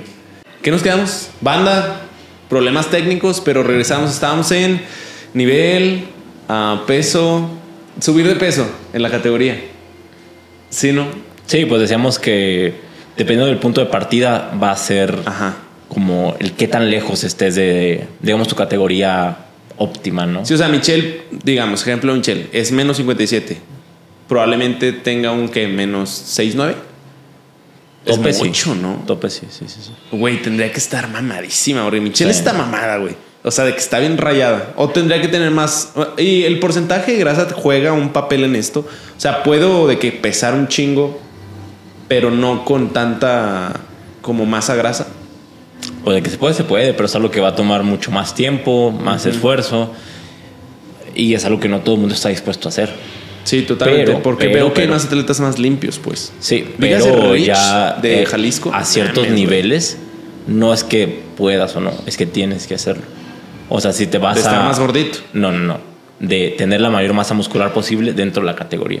Y hay ciertas categorías en las que eso no va muy de la mano de tener un porcentaje graso alto, ¿Ciertas categorías más pesadas o más ligeras? más ligeras. O sea, un 7, si- ves el top 5 de 7.4 del mundial y probablemente ninguno te pasa del 12% de grasa. Mm. Porque pues no hay de dónde sacarlo. O sea, tienen que estar mamados para hacer 7.4 y un 7.4 no puede estar mamado y gordo al mismo tiempo. Ya, porque el peso no le ajusta. Porque el peso no le da. ser o sea, tendría que 8.3 o ser así. 90 o algo del estilo, ¿no? Ya, ya, ya, ya, ya. En 8.3 lo mismo. Todos están rayadísimos en, en ciertos niveles, ¿no? Igual aquí en, en el país quizá no tanto, ¿no? Pero en... Porque crees que, en- o sea, sí veo que ciertos atletas no tienen como esa preocupación por la estética en el power. ¿Crees que es algo que de lo que nos deberíamos de preocupar? La estética no. El- la composición corporal, claro que sí. Pero, por ejemplo, un hombro de qué chingón me sirve en el power? Un hombro chingón, redondito, perro. A redondo, pues de nada. Un Ajá. hombro fuerte de muchas cosas. No, totalmente, pero o sea, no tienes que tener una super masota en el hombro. No vale, vale más. Pero pues es que probablemente entre más masa, pues es que el- la masa muscular es como el potencial de fuerza, por así decirlo. No Ajá. es la fuerza directamente, pero es aquello que puede llegar a eh, propiciar en el largo plazo mayores adaptaciones eh, como neurales, ¿no? De, de ganancia de fuerza. Y si tu masa se mantiene igual con el paso de los años, pues te está cerrando a solo una de las posibles vías de mejorar. Entonces, por eso es por lo que nunca debería pararse el intentar ganar masa muscular. En- y en el tema de, de la velocidad, porque he visto que hay como entrenamientos basados en velocidad. O sea, no sé qué tan cierto es eso de que puedes volverte más fuerte a través de isométricos, entrenamiento por velocidad y que tu masa se mantenga igual, con el objetivo de pesar menos. Mm, O sea, de que no estés tan musculoso, pero sí muy fuerte. O sea, se, se relaciona, es directamente, bueno, no directamente proporcional tu masa muscular con tu fuerza, pero es algo que se relaciona pero es muchísimo. básicamente directamente proporcional el potencial de fuerza con la masa muscular. Potencial. O sea, puedo estar mamado, güey. De yo nunca he entrenado power, estoy mamado. Me voy a volver mucho más fuerte o más rápido, fuerte que alguien que, que no tiene esa masa muscular, mamado. claro que sí. O sea, no, la fuerza, porque había visto que las primeras adaptaciones cuando alguien que entra al gimnasio son de fuerza. Pero a final de cuentas la masa muscular va a ser lo que te lleve a largo plazo, Claro. que es algo que siempre se tiene que buscar. Siempre. Entonces, personas como tú, ¿hasta dónde vas a llegar? ¿105? Buena pregunta. 105 es, o sea, posible, obviamente, pues ya has pisado esos pesos, ¿no? Sí, 100%. Eh, y de hecho, la cosa es que voy a llegar a 105 eventualmente mucho mejor de lo que nunca hubiese imaginado en cuanto a porcentaje de graso. Por eso es por lo que en todo momento importa lo que estás haciendo. Porque alguien puede decir, ah, pues es que ahorita no estoy subiendo de categoría, pues déjame como chetos, ¿no? Ajá. Pues sí, pero luego eh, a largo plazo quizá perdiste parte de las posibles adaptaciones a nivel quizá de hipertrofia que pudiste haber generado y eso limita tu progreso hacia el futuro. Entonces, pues claro, no, no es un deporte en donde la estética se puntúe, no es que el que más mamado siempre vaya a ganar, pero creo que cada individuo sí debería intentar estar con la mejor composición corporal posible. Eso es importantísimo de decirlo, güey. ¿Por qué? Porque pues a los powers sí nos tienen tachados. Este güey le vale verga cómo se vea. Y, y siento que eso, pues, no mames, hasta me gusta que lo digas porque pues nuevas generaciones de powers van a saber que su objetivo o uno de sus objetivos es pues no verse bien pues, pero tener masa, güey. Sí. Y, y eso porque me estás diciendo entonces que necesito intentar, o el objetivo, tengo que intentar tener la mayor cantidad de masa posible y no tanta masa grasa, pues para mantenerme en mi categoría, de cierta manera. O sea, la mayor cantidad de masa muscular posible Y si gano demasiada grasa, pues voy a estar pasándome a otra categoría que probablemente no esté preparado, no esté como tan fuerte como están ellos. Debes intentar optimizar tu composición corporal para la categoría en la que estás. Punto. Punto. Entonces no, no, no tienes que estar gordo y ni tienes que ser el güey más rayado. Ajá. Simplemente optimizar la masa muscular y el rendimiento en función de la categoría en la que estés compitiendo o de los planes que tengas. Entonces, íbamos en Armando. Yo. Viene, entrena, todo el pedo. No fuiste al mundial. ¿Y qué viene para Armando ahorita? Porque todos te preguntan nuevamente Ajá. cuándo vas a regresar y qué, como en qué competencia quieres dar ese regreso. Ok, bueno, en retrospectiva dejé de entrenar post mundial porque ya no había un objetivo, eh, pero también pues estaba bien roto, ¿no? Entonces eso no lo tenemos que olvidar. Entonces dejé de entrenar power alrededor de un año, en donde de hecho volví a jugar tenis eh, y pues no hacía power y no tenía tampoco muchos planes de regresar. Eventualmente volví a entrenar. eh, O sea, estuviste un año Ujú. sin entrenar. ujú. Ni de que dos días a la semana, nada. No. No mames. Y no perdiste masa, obviamente. claro que sí. Jugaste tenis nada más así Sí, de. pues, ¿qué pero masa de voy a tener jugando hobby tenis? o. Pues, es O de que iba regularmente. Yo casi nunca hago nada de hobby. O sea, te metes de lleno. Sí, pues es que si no, ¿para qué? Ajá. Y te metiste a tenis un rato. Sí. Luego ya regresas a entrenar. Ajá, Pero ¿qué dijiste? ¿Te sientes más recuperado o, o te motivaste o qué? Mm, Peltier te, te rescató de las sombras. No, pues realmente sí me sentía más recuperado. Y pues luego te digo, quedó esa como. Esa espinita de que no concluí con el objetivo que, que tenía tan presente, que fue un determinante tan grande en mi vida. Entonces, Sí, para de mí que, era güey, algo dejé que. mi chamba por Claro, o sea, tenía, Sí, me sí, lo debía a mí mismo. Ajá. Y no me gusta defraudarme, ¿no? Y además, eh, sí creo que mi yo como atleta es parte, o sea, ni siquiera fundamental es un understatement para lo que realmente representa en mi carrera como entrenador. O sea, tienes que estar en el top. Eh, no tengo que ser el top, tengo que es- ser power para ser entrenador de power para mí, por lo menos.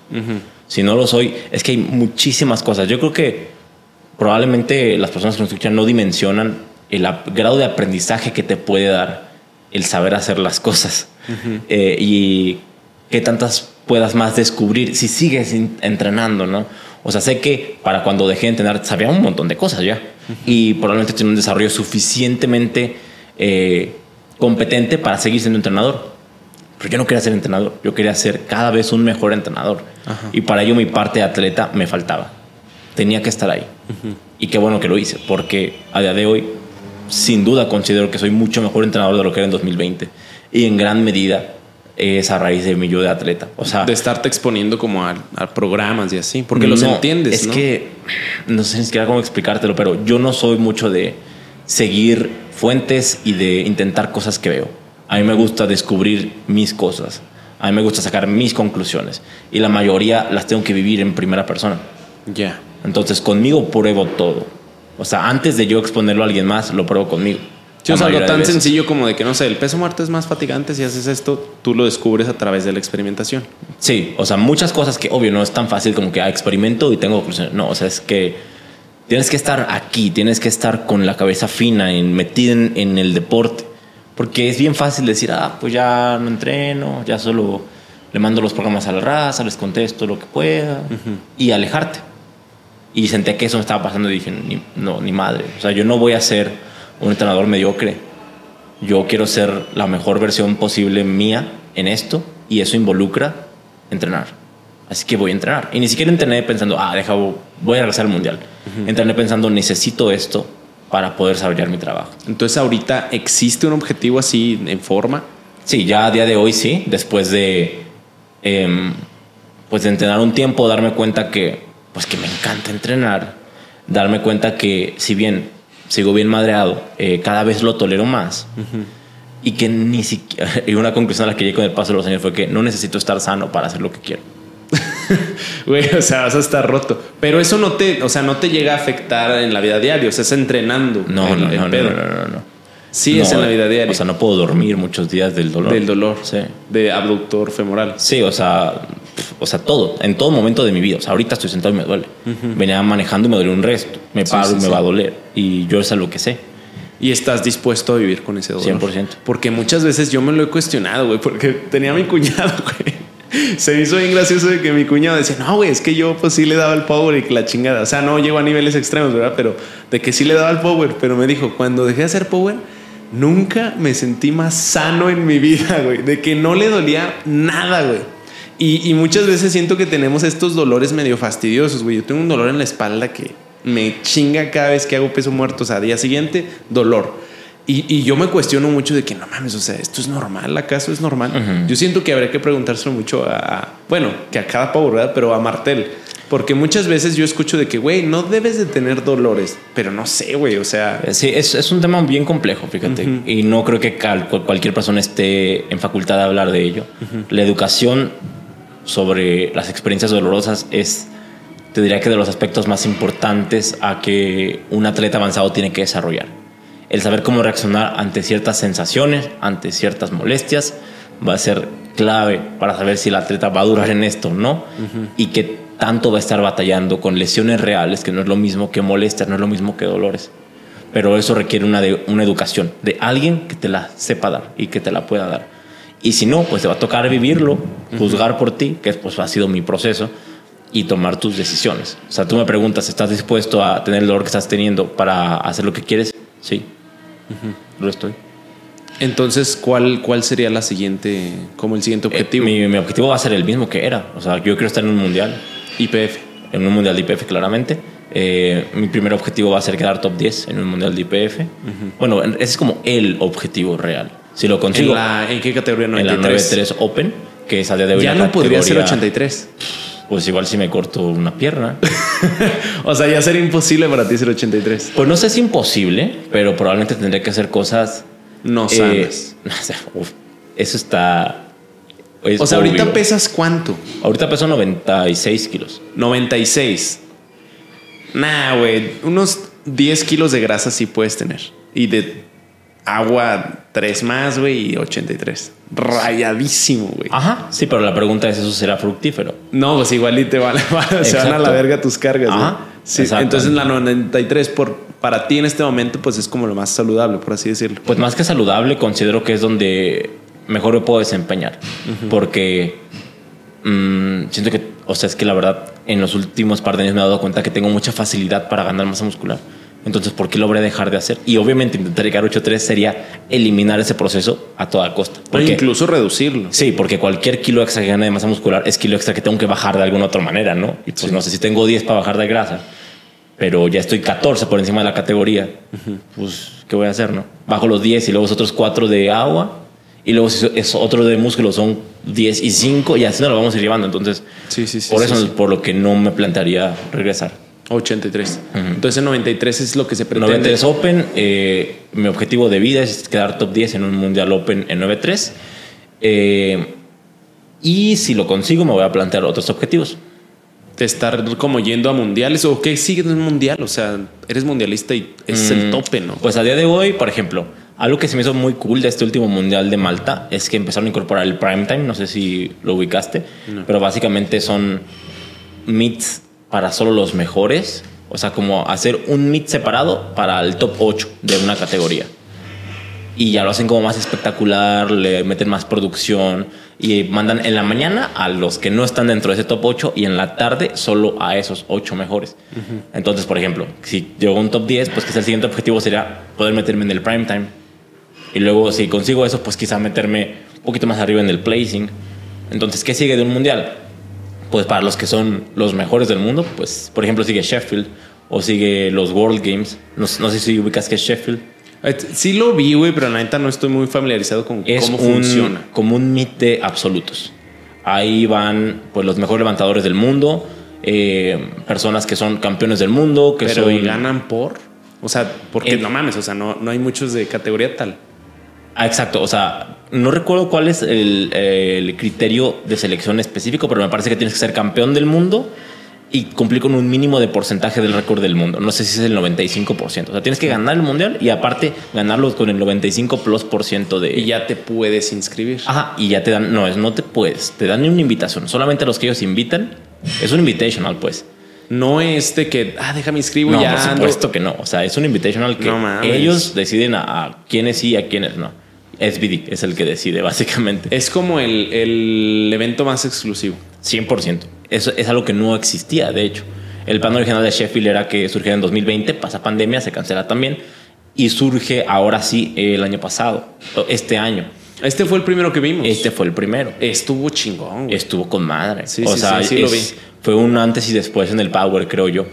Qué chingón. Porque además el price pool era pues lo más elevado Pero es que... que luego, ¿cómo manejas eso como atleta ya de élite, güey? O sea, por ejemplo, si yo veo que aquí la raza medio llora de que, o sea, yo invito a los powers de que, eh, güey, ayúdenme a subir aguas, paquetes de aguas aquí en el gym.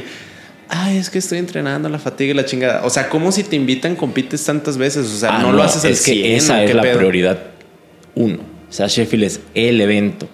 Si tienes la oportunidad de ir, vas a dejar en segundo plano todo lo demás. Vas Hasta a dejar de plano a tu señora, probablemente. Pero hasta el mundial. Sí, 100%. O sea, te De vas a abstener, De hecho, por ejemplo, ahí le juegan sí, sí. con la estrategia. Este Taylor Atwood, ¿lo ubicas? Ajá. Eh, en el Al mundial. que le acaban de en el mundial, eh, él iba a ganar, ese era un hecho. Pero le preguntas por cuánto va a ganar. Y en Sheffield puntúan por, no por Hele Points, no por total, sino por cuánto por encima del récord del mundo te posicionas. Entonces, él lo que hizo fue ponerle exactamente el récord del mundo en, en el mundial para ganar, asegurar su lugar en Sheffield, pero para no subirle nada al total del récord del mundo para luego poder llegar a Sheffield y ponerle eh, kilos por encima de para romper el récord del mundo. el récord allá. Entonces se guardó en el mundial para luego intentar ir a hacerlo a Sheffield. No le salió, pero pues ese era su plan. Ah, pero la prioridad es Ah, o sea, entonces en este mundial que acaba de pasar, Malta también estuvo ahí. Malta, En, sí. en Malta, él se guardó kilos. no, eso fue el año pasado. En este no se guardó ni más. no, güey. en O este sea, le sobraron dos, tres. te iba a decir porque el güey, la neta, sí en sus pesos muertos sí se veía como de que, no como siempre, ¿no? De que el güey, de que su tercer intento y sube súper fácil. O sea, en este sí se vio más, más. Es que en este tenía competencia. Esa es la diferencia. En el. Pero fue porque este morrillo se subió a Open. No, para empezar. ¿O porque antes no el- estaba? El que quedó segundo era un 8-3 que se bajó a 7-4. Este eh, Ok. Tim Monigari se llama, es un neozelandés. Era 8-3, se bajó a 7-4 para pues intentar ganar en 7-4. Luego el Morrillo Junior se subió a la Open para intentar ganar la 7-4. Y estaba Taylor, que era el que ganaba la 7-4, y ahora tenía dos competencias directas. Entonces el año pasado pudo hacer y deshacer, pues porque no tenía competencia. Pero ahora con competencia el objetivo no es guardarte o no, es ganar, que no pudo hacerlo. Eh, Y ya no va a ir al eh, pues, siguiente. todavía queda la opción de que lo inviten. Porque, o sea, tienes como los spots por mérito, por resultado y también otros spots. Y si que pueden invitar de la misma categoría. Exacto, sí, sí pueden. SBD decide a quién invitar. Oh, obvio lo van a invitar, güey. Es Tiene que haber un tiro, güey. Es muy probable chido. que lo inviten. Por ejemplo, el año pasado, en el Mundial de Sudáfrica, hubo un tiro muy, muy chido en 9-3. Entonces, para Sheffield, creo que invitaron a 4-9-3.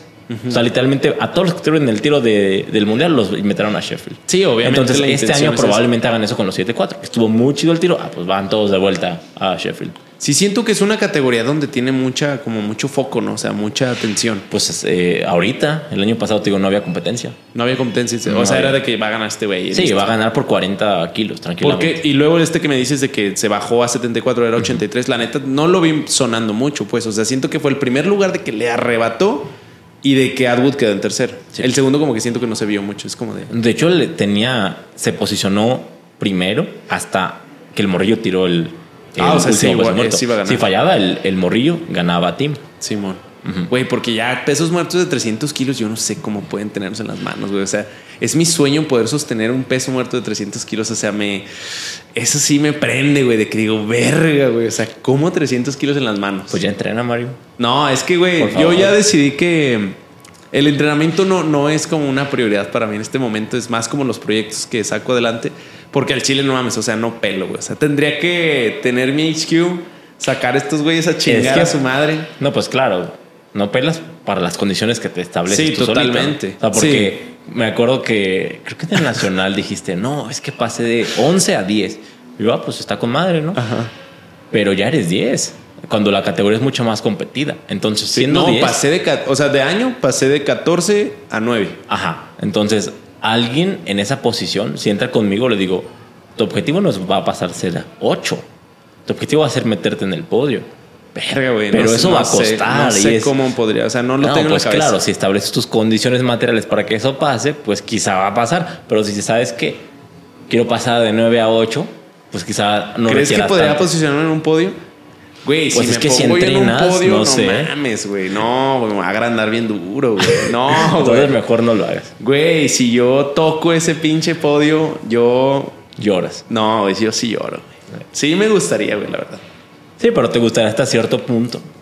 Pero ya luego cuando te das cuenta de lo que tienes que hacer, ya no te gusta. Me tanto. gustaría más ir... Ay, no sé. No, no me gusta, güey. Es que no Ahí me gusta está, la vida pues, de no atleta porque no me gusta... A todos nos gustaría ganar, pero no a todos les gusta jalar. Sí, No, sí me gusta jalar, güey. Yo Pero soy en tus alguien cosas, jalador. no, no, en, no en lo que requeriría estar en ese podio, pues.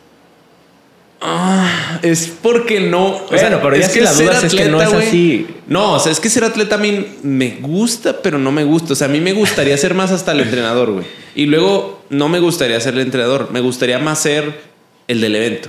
Y luego ya ni me gustaría ser tanto del evento. Me gustaría ser el que vende güey que autoriza, güey. O sea, no sé, como que ser atleta me gusta mucho, güey. Me gusta mucho observarlos. Es que me gusta más ver el arte de los demás, güey. O sea, a pesar de, de como de estar aquí en este tema competitivo, me gusta mucho ver cómo los demás se desarrollan. O sea, siento que eso es algo que disfruto más que yo desarrollarme a mí mismo. Que de hecho, eso es una parte interesante. Y es que antes, eh, te hablo de hace cuatro o cinco años, alguien pudiese estar en una situación como tú y ganar o quedar podio. Porque no, la exigencia no era tanta. Pero a día de hoy, los que están ahí, créeme que todos le dedican. No, y es que el nivel está subiendo muy duro. O sea, este último Y es que no 83 es estuvo que en, en 700 y tantos el total. Mm, Fue- creo que ah, ganó 702, Alex. 702 creo que fue. Y tiró de que 300 pesos muerto. 305 tiró. Su bench creo que no está así de que tan atascado, pero No. es, es fuerte. Su sentadilla fue que 240, ¿no? Por ahí más o menos. Creo que tiró 240. O sea, y si te fijas, pues no son números de que, pues no, obviamente son alcanzables, güey. Ajá, exacto. Si dice Mario se pone a entrenar, puede tirar 240, squats, pues creo que sí. Sí, güey. Pero no 100%. quiere. No, no quiero. Ahí lo voy a intentar, güey. No. Voy a mandar mensaje ahí No a comunidad y voy a. Eh, oigan, tienen ahí un, un campito. Si me aceptan, güey, a la primera, yo, yo no me gusta rogar, güey. A Si me nadie dicen, aceptamos a la primera. Si me dicen que no, al chile. Mira, gracias. en los últimos dos años he hecho dos excepciones de así meter a alguien a la primera. A Ajá. una ya la conocen Ajá. y a otro Ah, ya, ya, me todavía imagino. no lo conocen. Todavía no lo No, anuncias. no lo conocen. Pero es porque son prospectos Y de que van a tienen espantar. potencial. No, es que no es que tengan potencial. Es que a la luna, directo. son en Sheffield. Bueno, no, no, no, eso ya son. Esa es otra luna, una más lejana, no, una luna más cercana. Pero es, sí, o sea, a final de cuentas. O sea, es- son personas que es yo- el futuro, que vaya. yo digo, si mi objetivo es desarrollar el país y tengo la posibilidad de usar, o sea, yo soy la herramienta para que ellos consigan tus sueños, pero ellos son también la herramienta para yo establecer el progreso. Entonces, si puede eh, haber esa cohesión Sí, sí, sí. de alguien que lo busca y yo que se lo puedo dar, y eso nos llevaría a un punto en donde nadie había estado. O sea, ahorita vas a llevar a atletas en mundialistas. Ujú. No es la primera vez que vas. No. Yo fíjate que no sé por qué diablos estoy medio nervioso por ir. Porque ya ves que tú me decías, güey, ¿para qué vas? Y la chingada, no mames, nomás quiero ver, güey. No, pues sí, es que es lo que te digo, Mario. O sea, no sé por qué hace ciertas cosas, pero pues, cada quien. No, güey, pues es que al chile yo nomás quiero ir a ver, güey. O sea, quiero ver, quiero conocer, Pues quiero lo ver el puedes ver en evento. la tele, Mario. No, lo podría ver compitiendo. Exacto, mira nada más. si pusiéramos el, el- el objetivo, yo digo que en dos años podría ganar podio y en dos años ir al próximo mundial. Voy a mandar mensaje a IEP Comunidad. Si me prometen que en dos, en dos años crees que sea posible. Entrar al podio. Sí, estoy en nueve, aprox. Yo creo que sí. Dos años. Sí. Un año no. No. Dos, tres. Sí. Lo voy a intentar. Lo voy a intentar. Lo voy a trabajar. Es que, o sea, alguien podrá ver las personas que tengo actualmente y va a haber una constante muy de ese estilo, de alguien que era 7, 8 y luego al siguiente año es a 2. O sea, de que eh, se elevó Lo- cabrón. así pasó con Tontón, por ejemplo. Ajá. Exactamente así. Al primer año conmigo, peleó para ganar. ¿Y con Abraham? Abraham es un caso muy chistoso. Abraham, yo lo conocí en 2018, siendo el subjunior, con un mucho nivel. Y él entrenaba, pues, no sé si solo, con algún entrenador americano, con templates, ni idea. Eh, se acerca conmigo y lo entreno un par de meses. Luego, ¿sabe qué historia me saca de que le metieron un balazo? No, no ni me acuerdo, pero que tenía abierto la mema. Ajá. Este, y Y que no pues deja, ya. deja de entrenar. Se alejó del Power un par de años y regresa en 2020 a Guadalajara. Y le fue mal. O sea, mal entre comillas. Creo que quedó tercero, pero sus números para lo que se esperaría de dos años después y una categoría más, pues sin duda no estaban ni cerca de lo que deberían ser. Se acerca conmigo y pues va, otra vez y empieza a subir un montón. Ha grado pues de lo que es a día de hoy, que quedó, me parece que fue segundo absoluto junior. eh, y pues lleva en sus últimos dos nacionales, ha roto creo que todos los récords nacionales de todos los movimientos. Güey, ese, ese vato me impresionó muchísimo. O sea, en su peso muerto también estuvo pasado. Fueron 300, ¿no? No, fueron 290, fueron 290. Sí, sí, sí, sí. sí. Pero, güey, ese es un peso ya asqueroso para... Sí, claro, Para o sea, un mortal. 100%, 100%. Entonces, Mundial, ¿cómo es esta dinámica, güey? O sea, vamos a ir y qué pedo. Es o sea, que no sé a qué vas, Mario. Güey, yo voy a ir a... Ah, por ejemplo, ¿no puedo pasar, güey, para empezar? No. No mames. No puedes, O sea, no. güey, puedo pasar, güey. No, pues claro, si te Puedo ser metes igual, sí. Igual y te sacan. No mames. Nah, sí, de espectador, Güey, en algunos, no. en, Dije, no mames, ¿qué vamos a en hacer? algunos eventos cobran la entrada de espectador. Ajá. En algunos otros como que no. No sé de qué dependa, la verdad. Sí, del sí, organizador, supongo. O de las condiciones del lugar donde lo hacen, ni idea. Entonces, como espectador de ley puedes entrar. Sí. Como entrenador, mm, no puedes Queremos entrar. hacer el, el- el- una transmisión. Podemos. En vivo. No, claro que no. ¿Por qué no? Te van a sacar. El tripiecito, ¿no puedo tener ahí un lado? Es que, güey, íbamos a estar yo y Max así de que no, viene Dana y la chingada y 200 kilos en sentadilla, que es lo que se espera. Ah, sí. Queríamos estar como de comentaristas. Sí se puede. Si no lo graba, la ya. Pues la GoPro. lo puedes intentar. No, no, voy a pedir permiso. O sea, ¿qué tan estricto? No te van a dar permiso. No pidas permiso Pero, mejor, o sea, Mario. eh, ah, eh, pregunta. ¿Se ve quién es el chido, güey? O sea, ahí anda el chido de. ¿De IPF? Sí. Sí. ¿Y es accesible? No. ¿Es cool? ¿O es de que no puedes acercarte tanto? Sin comentarios. ¿Quién es? Gastón. O sea, ¿Cómo es? Es ¿De un. dónde Es, me parece que es sueco. Sueco. No sé. Se llama Gastón. Gastón Farage, algo así. Ajá, sí. No, es es. No habla tanto inglés tampoco. No es muy accesible que digamos. Siempre, siempre nos quiere sacar a nosotros. ¿A ustedes? Sí. Ah, por eso puso medio este. No estoy muy seguro, pero no sé qué habrá pasado entre México y Gastón, la verdad, pero los últimos dos años en el Mundial Junior no nos quiere dejar pasar. Me dice, No, no puedo llegar y decir. me dice, eh, ustedes paguen y yo, Gastón, pero pues si mandamos el pago hace como dos meses. No, no es cierto. Yo, Gastón, ¿de qué hablas? No, ¿Cómo ya. crees que se hace ese, güey? Yo creo que debe ser muy estresante, sin duda. Sí. Pero no nada más se ocupa como de el mundial una vez al año. No, dos veces al año. No, él está en, en varios lugares, la verdad. O sea, él sí va a muchos eventos. Ay, yo pregunto, esto de Sheffield no tiene nada que ver con IPF. Sí, claro. Es IPF Cross SBD. Entonces ese güey sí tiene muchos eventos al año. Sí, sí, sí. ¿Y de qué vive? De eso. Yo creería. O sea, ya, es full time el, el pedo de, de las competencias. de- Me imagino que sí. Quiero conocerlo, güey. Se ve unos libros, anda. Mira, igual y como tú no estás tan prieto, va a ser más ser. gentil. Él es bueno. Sí, claro, Obviamente. claro, Ah, claro, claro. Güey. Tengo que acercarme. Es que me quiero acercar, pues. Pues. Te va a mentar, te va a mentar la madre, Mario. Pero, o sea, tienes acceso a él, o sea, puedo acercarme. Sí, pues ahí está, pasa caminando y te regaña y algunos lo saludan. Sí, pero la verdad no sabe decirte quiénes son. O sea, puedo pedir permiso? Güey, quiero Ah, no, a Gastón no se lo pidas, por favor, Mario. Pero él es el que diría el sí. No, siempre hay un meet director, o sea, siempre hay alguien que se encarga de la organización, que no sé en este caso quién vaya a ser. Igual en la, en la invitación viene, habría que ver en la convocatoria. Ok, pero voy a ir y puedo estar ahí en el público la chica. Sí. Porque le dije a Max ayer justo hicimos un podcast de eso, de que cómo va a estar el pedo. Yo me imagino que es que un hotel y sillas y ya. Sí. O ujú. sea, pero sí está pro, o sea, está chingón. Pues en Turquía, mira, yo he ido a... Este va a ser que mi quinto mundial. Creo que mi quinto Sí, mundial. sí, sí. Este, Canadá fue una cancha de básquet, No, tan chido.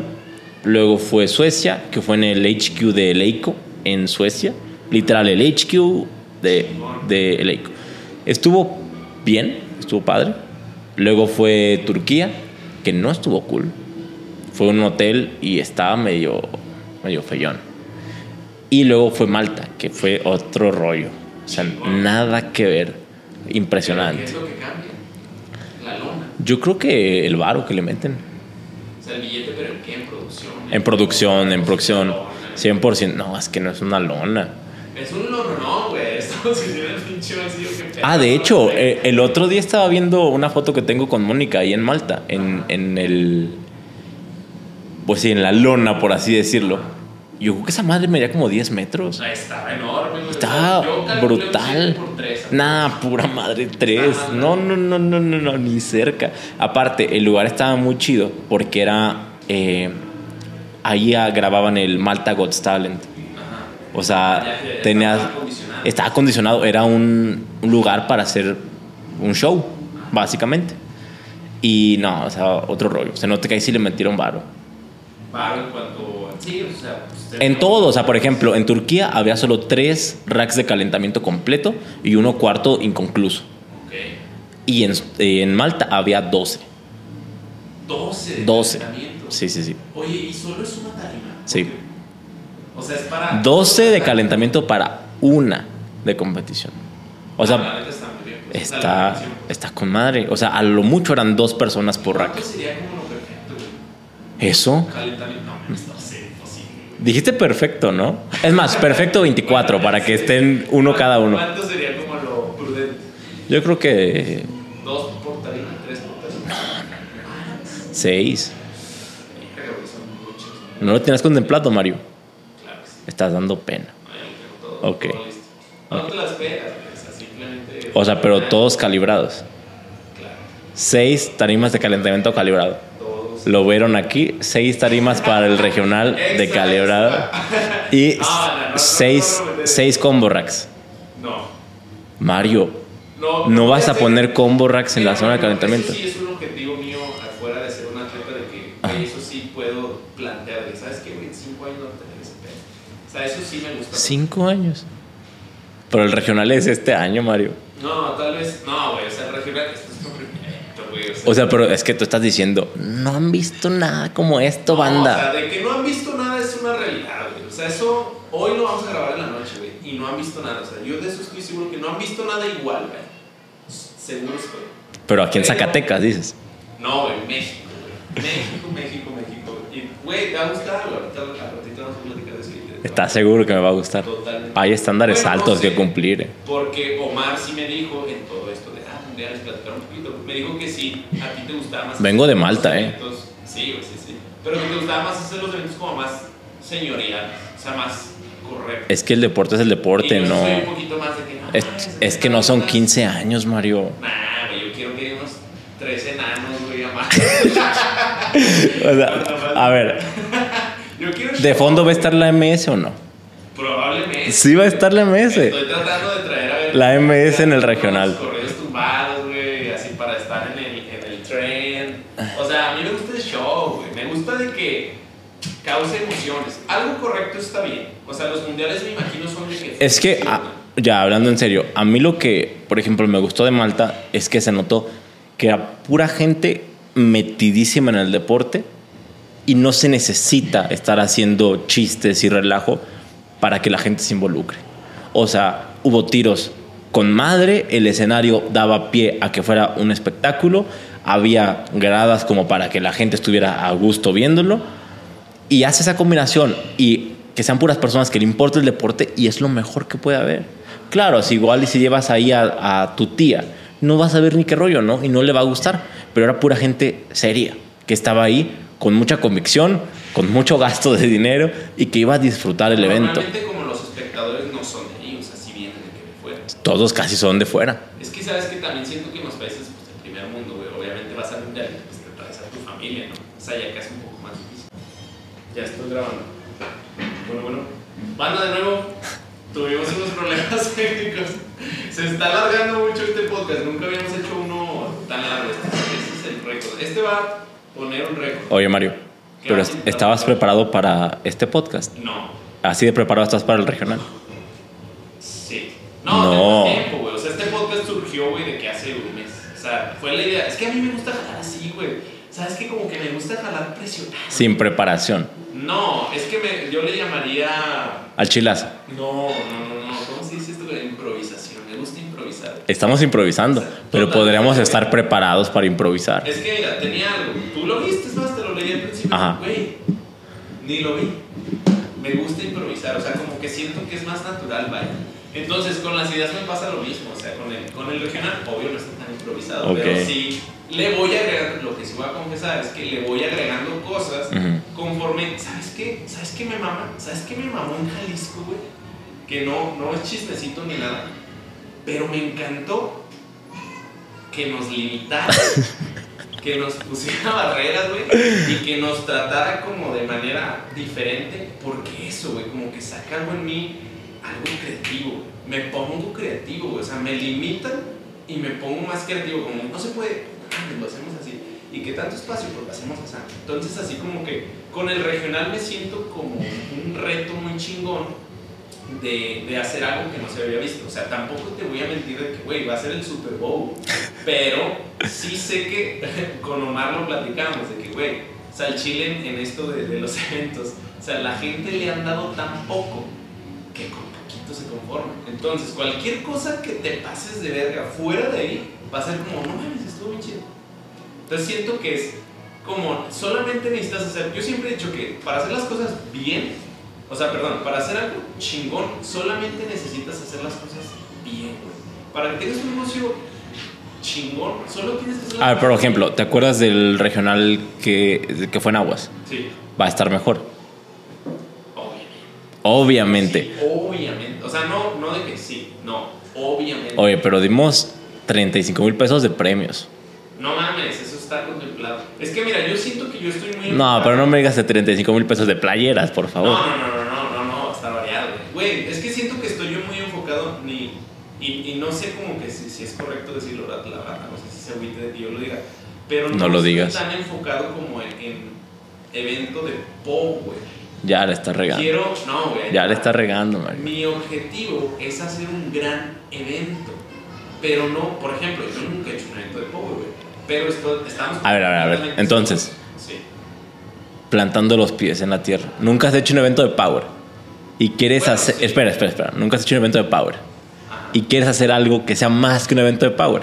totalmente. Suena una mala idea. se necesitan ideas Bueno, es que también no estoy solo. O sea, si lo estuviera haciendo solo, sí voy a meter. Ah, pero entonces con los que estás ya hicieron eventos de power.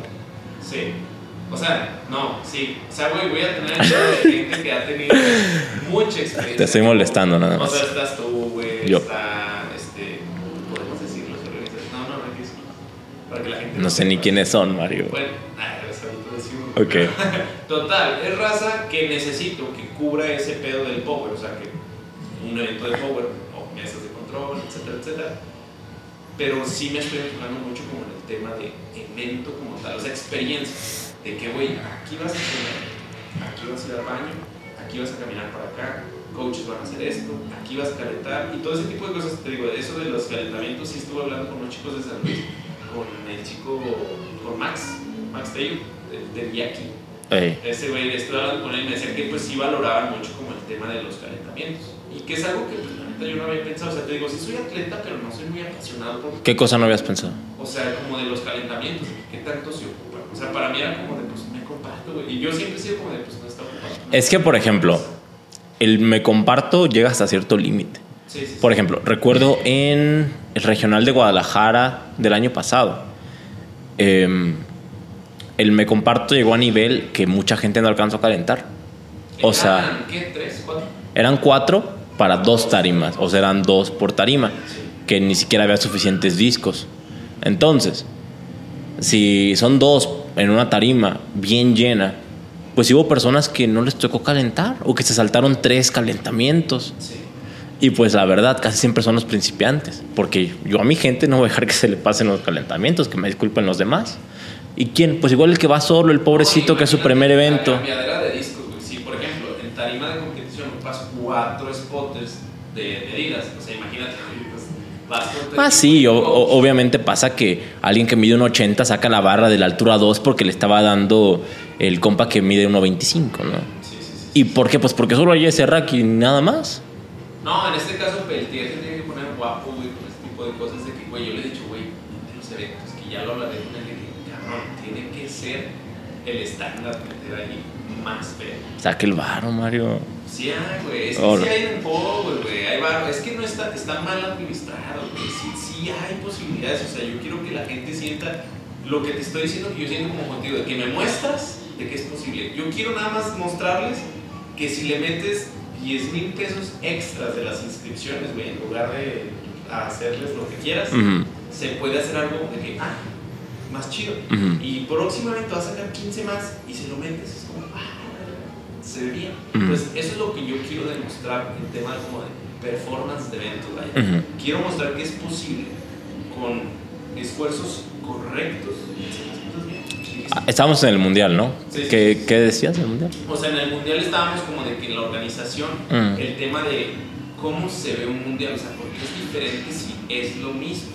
Claro. Son jueces, son spotters, o sea, tema de, están uniformados, ok, pero por ejemplo, ¿crees que estén capacitados? O sea, están... Todo juez internacional pasa por una capacitación internacional y distintos tipos de jueces requieren cierto tipo de certificaciones. Eh, por ejemplo, ahora en Malta, pues obviamente había sus tres jueces en la tarima. Pero ¿cómo tipos de jueces? O sea, lateral. Mm, sí, o sea, para ser, si no me equivoco, para ser, ser juez central requiere cierto tipo de certificación distinta a un lateral.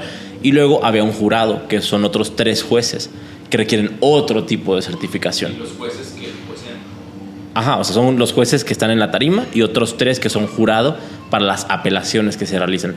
Que, por Ah, ejemplo, o sea, sí puedes apelar. ah, es que no sabías. No, no, no. En Power normalmente se puede apelar. Aquí la cosa es que aquí nunca lo sabe. Ah, es porque no existe ese grupo de jueces. Exacto. Pero se podría, pues. Claro. Qué interesante, no sabía. O sea, yo pensé que te califican. Y de hecho, en este mundial hubo muchísimos levantamientos que revirtió el jurado.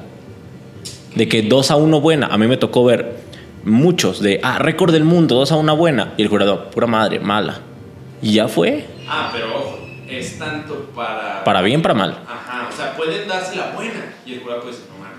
Sí, exacto. O puede ser mala y el jurado, no, pues sí fue buena. Entonces el jurado juecea a los jueces. Digamos que es un segundo take al mismo levantamiento. ¿Y de dónde ven ellos? En una retransmisión. O sea, lo ven en vivo y luego ellos tienen acceso a repetición. Lo veo. Ah, pasa mal la chingada sentadilla. Buen levantamiento. Y lo ven acá estos güeyes. En la transmisión y dicen, eh, mala. Y la ponen mal. Verga, güey. O sea, o sea, qué chido. ¿Crees que sea algo.? No, es que sí. Es algo que tiene que ¿Lo pasar. necesitamos? Tiene, pa- tiene que pasar. ¿Y crees que sería como.? Porque eso quita todo el, el- la duda, el- la incertidumbre de que, ay, es que este juez eh, tenía sus preferencias o es que este juez te está manchando. Si hay dos triadas de jueces y los dos coinciden en lo mismo, pues ya, ¿quién le reclaman? ¿A un segundo jurado? O sea, eso quitaría cualquier tipo de problema con la interpretación del jueceo. Y en, y en la aplicabilidad es como. Solamente necesitamos, por ahora, tres jueces. O sea, tres güeyes que medio le sepan al jueceo. Que serían tres, aparte de los jueces. Pero es por tarima. Exacto. O sea, tenés que tener una mesa de jueceo por tarima. Sí, por eso se hace solamente una tarima. Y por eso los eventos buenos tienen que ser de una tarima. Ah, o sea, tú estás a favor de una tarima. 100%. Pero es porque. Pero ¿por qué lo hacen como de más? Para que sea más rápido. Claro. Para tener un mayor flujo de atletas en un solo día. ¿Y por qué no lo hacen más largos? De, de más días. Sí, sí, sí. Pues porque la gente trabaja. Oye, güey, no sabía esto. A mí me gusta, o sea, yo, a mí me gustaría A mí- toda la atención. Claro, o sea, no toda la atención, todos los recursos humanos, materiales, de dinero, todo está en una tarima. Pero claro, si lo repartes en tres. Y algo que explicaba, bueno, que yo intentaba dialogar con las personas de Federación hace un par de años para Ciudad de México fue que el aumento de dificultad de pasar de una tarima a dos y luego dos a tres no es proporcionado. No es como que, ah, se requiere un 33% más de esfuerzo. Es exponencial porque se agregan grados de libertad, se agregan grados de dificultad extra. Es como otra dimensión aparte. Entonces no es de que, ah, solo tres cosas más. No, no, no.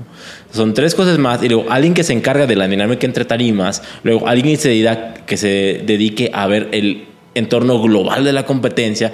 Y son muchas más. Exactos. No son tres speakers. Son la comunicación entre diferentes speakers. Es eh, todos los recursos. Ajá. de- y lo que ves que no es proporcional. Es exponencial el aumento de la dificultad. No sabía, o sea, sí sabía que pues, era opcional, así como que poner muchas tarimas, pero no sabía que esta práctica se hacía pues simplemente por el hecho de, de hacerlo más rápido. Porque yo estoy a favor como de que se haga con, con tiempo, con lentitud. O sea, de hecho, el primer día yo estoy planeando hacerlo solo matutino. Es que, no, la cosa es optimizar los recursos que se tienen, metiéndole calidad de recursos. O sea, por ejemplo, tú puedes tener 10 spotters para dos tarimas, o puedes tener 5 piolas de spotter para una tarima. Si has visto en el mundial como cuánto se tardan los spotters en cambiar los discos. Sí, nada. ¿Cuánto? Habla, habla en números. 30 segundos. No, Es demasiadísimo. ¿Cuánto? 20 segundos. No, O sea, de que 10. no. No mames. Ujú. Sí, menos de 10 segundos. pues. Menos de 5 probablemente. O sea, desde que ven la pantalla. Los, Es que- los spotters cuando el levantamiento se está dando no ven el levantamiento, ven qué sigue. Los spotters nunca ven la competencia prácticamente. Ya. Ven qué sigue y ya la persona, hay un spotter que quita el seguro, hay un spotter que quita el disco, el spotter que quitó el seguro pone el disco y el spotter que puso el disco, que quitó el disco pone el seguro. Sí, sí, sí. Entonces es uno voltea, el otro entra, el otro sale, el otro entra, barra lista. Estamos de- hablando ves cuántos- probablemente 3 segundos, 4 Son seis segundos. Son normalmente 6, sí. O sea, entonces, dos alturas, dos, eh, cuatro para cambio de disco. Sí. Menos de 10 segundos. Menos de 10 segundos. Entonces, si pasamos de menos de 10 segundos a que aquí tarden un minuto, pues ¿a qué te habla eso de la eficiencia del evento? Entonces, en tiempos sería una locura de. Solamente tienes que ver la duración de un evento de internacional de IPF, de un meet completo. Duran dos horas. Me ha tocado ver eventos de menos de dos horas. ¿Y son? No, o sea, me refiero eh, un, un meet completo, o sea, de dos flights, que son de 14 y 14, duran dos horas. Ah, ok. Tiene como un- una vuelta. Pues. Exacto, una vuelta. ¿Y cuántos? eh, ¿Ellos se van como a vespertino también? ¿O terminan matutinos, matutinos, matutinos? Sí, normalmente hay, en Malta hubo tres turnos en un mismo día. Malta, tres turnos en un mismo día, o sea, mix de dos horas, dos horas, dos horas. Ajá. Pero no mames, o sea, son ocho horas, digamos. Ujú. Es, güey, impresionante, tenemos que hacer eso. Es que porque no ves las competencias, Es- Mario. Es lo que quiero ir a ver, güey, justo, o sea, Pero lo, de- lo podías ver en la tele primero. Sí, o sea, pude haber platicado contigo antes, pero güey, ya, ya los... Podías preguntar.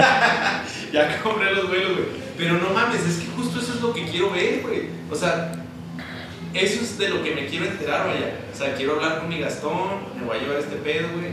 Mi Gastón, siéntese, por favor.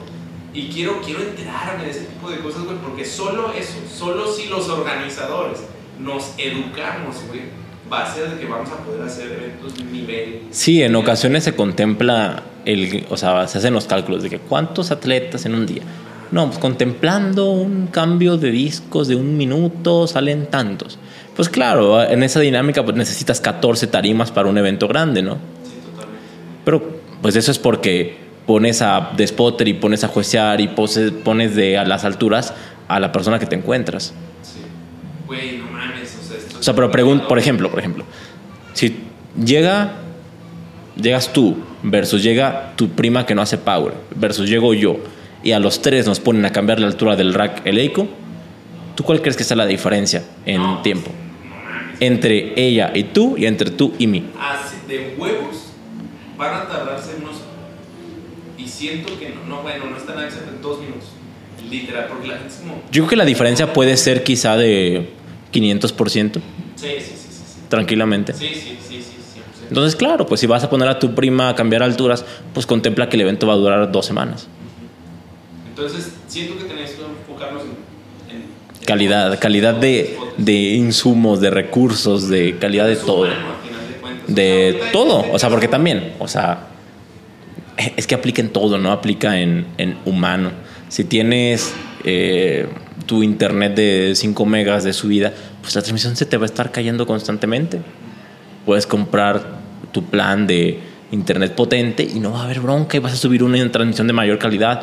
Puedes tener tu transmisión con webcams como se ha llegado a tener. O pues puedes rentar un camarón para una sola tarima o tener seis webcams para cuatro tarimas, ¿no? Es la decisión de cada organizador. Pero yo 100% estoy eh, orillado hacia darle recursos a una tarima. No mames, o sea, te digo que yo, yo estoy a favor de eso 100%. O sea, me gustaría y me agradaría más también que tenga el atleta como toda la atención. Esa es otra. Por ejemplo, algo que en, en el Nacional creo que se perdió muchísimo fue precisamente la atención del público. Es que andabas así, güey. No, aparte, el público estaba ya como a, a tres acres del, del, del evento, ¿no? Entonces, pues no sabía ni quién iba, ni cuánto peso era, estaban bien lejos, el lugar era demasiado abierto, entonces no hubo esa... mm, el público no se involucró con el evento. Totalmente. Por ejemplo, en un lugar más chiquito, que no porque estuviera excelente lugar, pero en Guadalajara, cuando competimos eh, Armando y yo, se hizo un desmadre en el público, porque estaban a 5 centímetros de la tarima y había un espacio pequeño, y se juntó la raza, lo vieron y se hizo muy espectacular el show. Entonces hay que darle al atleta el protagonismo que merece. Eh, 100%. 100%. Justo estaba buscando este, arreglar esto y, y vamos a estar haciendo como una zona VIP, güey, para que pueda bajar gente de gradas. Porque gente de gradas está bien, pero se distraen mucho. Entonces, este, yo, yo vi ese fenómeno en Jalisco, porque de nuevo, eh, suben a la gente a las gradas y el tema es de que la gente los quiere ver de cerca, güey. Siempre vas a tener problemas. Estábamos nosotros y en el stand y era como de estar cada vez desaguando a la gente, por así decirlo. Era como, oigan, es que tienen que subirse a las gradas. Pero la gente, o sea, por naturaleza, van a bajar a verlo más cerca. Entonces, ya de una vez darles esa herramienta. Entonces, ¿por qué no acercar al público? O sea, a cierta cantidad, no sé, o sea, hacer de alguna manera una estrategia. Te acercas al público para que puedan estar ahí y ya nada más delimitas áreas, etcétera, etcétera. Pero yo estoy a favor de estudiar el comportamiento humano y darles lo que quieren de una manera controlada. Pues mira, yo lo que creo es que las respuestas ya están. Solo tenemos que fijarnos. O sea, eventos buenos ya hay. Eventos espectaculares ya hay. ¿Por qué estamos queriendo inventar nosotros la rueda y nos sale toda chueca? Sí, sí, sí, sí, sí, sí. O sea, O sea, lo único que tenemos que hacer es seguir. las directrices que ya existen. Punto. está. Punto final. No hay, no hay más. Sí, o sea, ¿por qué estamos haciendo cálculos? Que cuántas tarimas de calentamiento, pues ya está. O sea, ya se sabe. ¿Crees que sea O sea, por querer abaratar las cosas. Haces otra respuesta, ¿no? ¿Y crees que sea posible hacer un evento de cuatro días? De cuatro días. Ajá. Pues siempre son de cuatro días. Regional. No. Estatal. No. Dos días. Dos días. Tres días. No. Por el tema de la gente. Pues si consigues un puente, quizá. Yo quiero tres días. Pues consigue un, un puente. Lo quiero tres días. Hay puentes en diciembre. Entonces, pues dos días. Quiero tres días. Es Mm. que quiero como que esa sensación de estoy en Mira, un evento. podría solamente preguntarme qué conviene y ya. Ir a la segura. No, obviamente vamos a tomar nuestras referencias y sí, por ejemplo, si hemos estudiado que funciona o que no funciona, pues si no funciona, pues no lo hacemos, ¿verdad? obviamente. Pero sí siento que, que tiene que existir es esta, esta como inmersión del atleta de, güey, estoy en un evento, estoy como en este ecosistema, porque también hay veces que una competencia un día se siente muy de De hecho, eso, eso está padre en IPF, que es una dinámica rapidísima, que se siente bien saturado. O sea, tú estás en el evento, o sea, como entrenador, como atleta en el mundial, y tú se siente que son carreritas. O sea, no te da tiempo. Me acuerdo en el mundial de Suecia, estaba con Abraham. Estábamos solos, eh, éramos Abraham, un compa suyo, Jimena y yo, y siempre la gente lleva sus equipos grandes, de que cinco entrenadores, el fisio, el nutriólogo, etcétera. Nosotros estábamos solos. Entonces, pues es luchar casi contra los demás, ¿no? En agarrar una, un rack, de que no te lo quiten, de que te den paro, de dejarte calentar. Está medio hostil el asunto. Y Abraham, pues es una persona muy curiosa que tiene como supersticiosa, digamos. Entonces, siempre quiere hacer lo mismo. Y él pasaba un intento, iba, se quitaba sus cintos, se ponía los audífonos, se sentaba. Y yo, Abraham, ya, vas, otra vez. Y, ¿De qué hablas? Y yo, Abraham, solo cállate y sígueme, vas. Dice, no es cierto, Abraham, ve, ya te toca. Y he estado peleándome todo el día a él porque quería seguir haciendo lo que hace aquí. Le dije, es que tienes que ubicarte en dónde estás. Ah, es que aquí terminas y te relajas. No, a mí me ha tocado eventos en el norte que haces un intento y la gente se va y se duerme. Sí, sí, sí. O sea, no es, no es broma, de que se ponen la pijama, se acuestan en el piso porque pasa una hora entre intentos. Y allá pasan cinco minutos. Güey, Y si no te adecuas, se acaba de responder el por qué voy a ir para allá. O sea, ya eso ya me pagó el viaje. es que te lo voy a platicar, Mario. No, pero es lo mismo vivir. Voy a ir a verlo de primera mano. Voy a ir a ver a ver si te creo. Es que también tienes que saber qué estás buscando. Eso. Si no, ah, pero es que si no lo ves, no lo identificas porque Ah, no le tú sabes. Muy observador. Esa es una cualidad. Ok, muy, muy observador. Tú lo vas a ver. Va. Pero, güey, genial. O sea, la neta sí, 100% una tarima, toda la atención. O sea, hay que ver también el objetivo. El objetivo es de que todos los recursos estén en este punto. Porque también lo que me caga, güey, es de que están acá premiando a unos.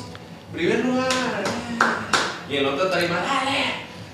Ajá. Y sí se siente como de que. Sí, por eso te decía, tiene que estar todo dedicado al, o sea, a que el evento sea para el atleta, no a que sea un espectáculo para la gente, es que el evento sea para el atleta. O sea, por ejemplo, algo que no me gustaría es que tú dijeras, ah, ¿sabes qué? Voy a meterle 10 mil pesos en comprar eh, Monsters y esté la gente allá tomándose su Monster y esté la gente compitiendo y ya la, lo- el público no está viendo y luego atletas que deberían estar calentando están yéndose a tomar un Monster o echando cheve o algo así.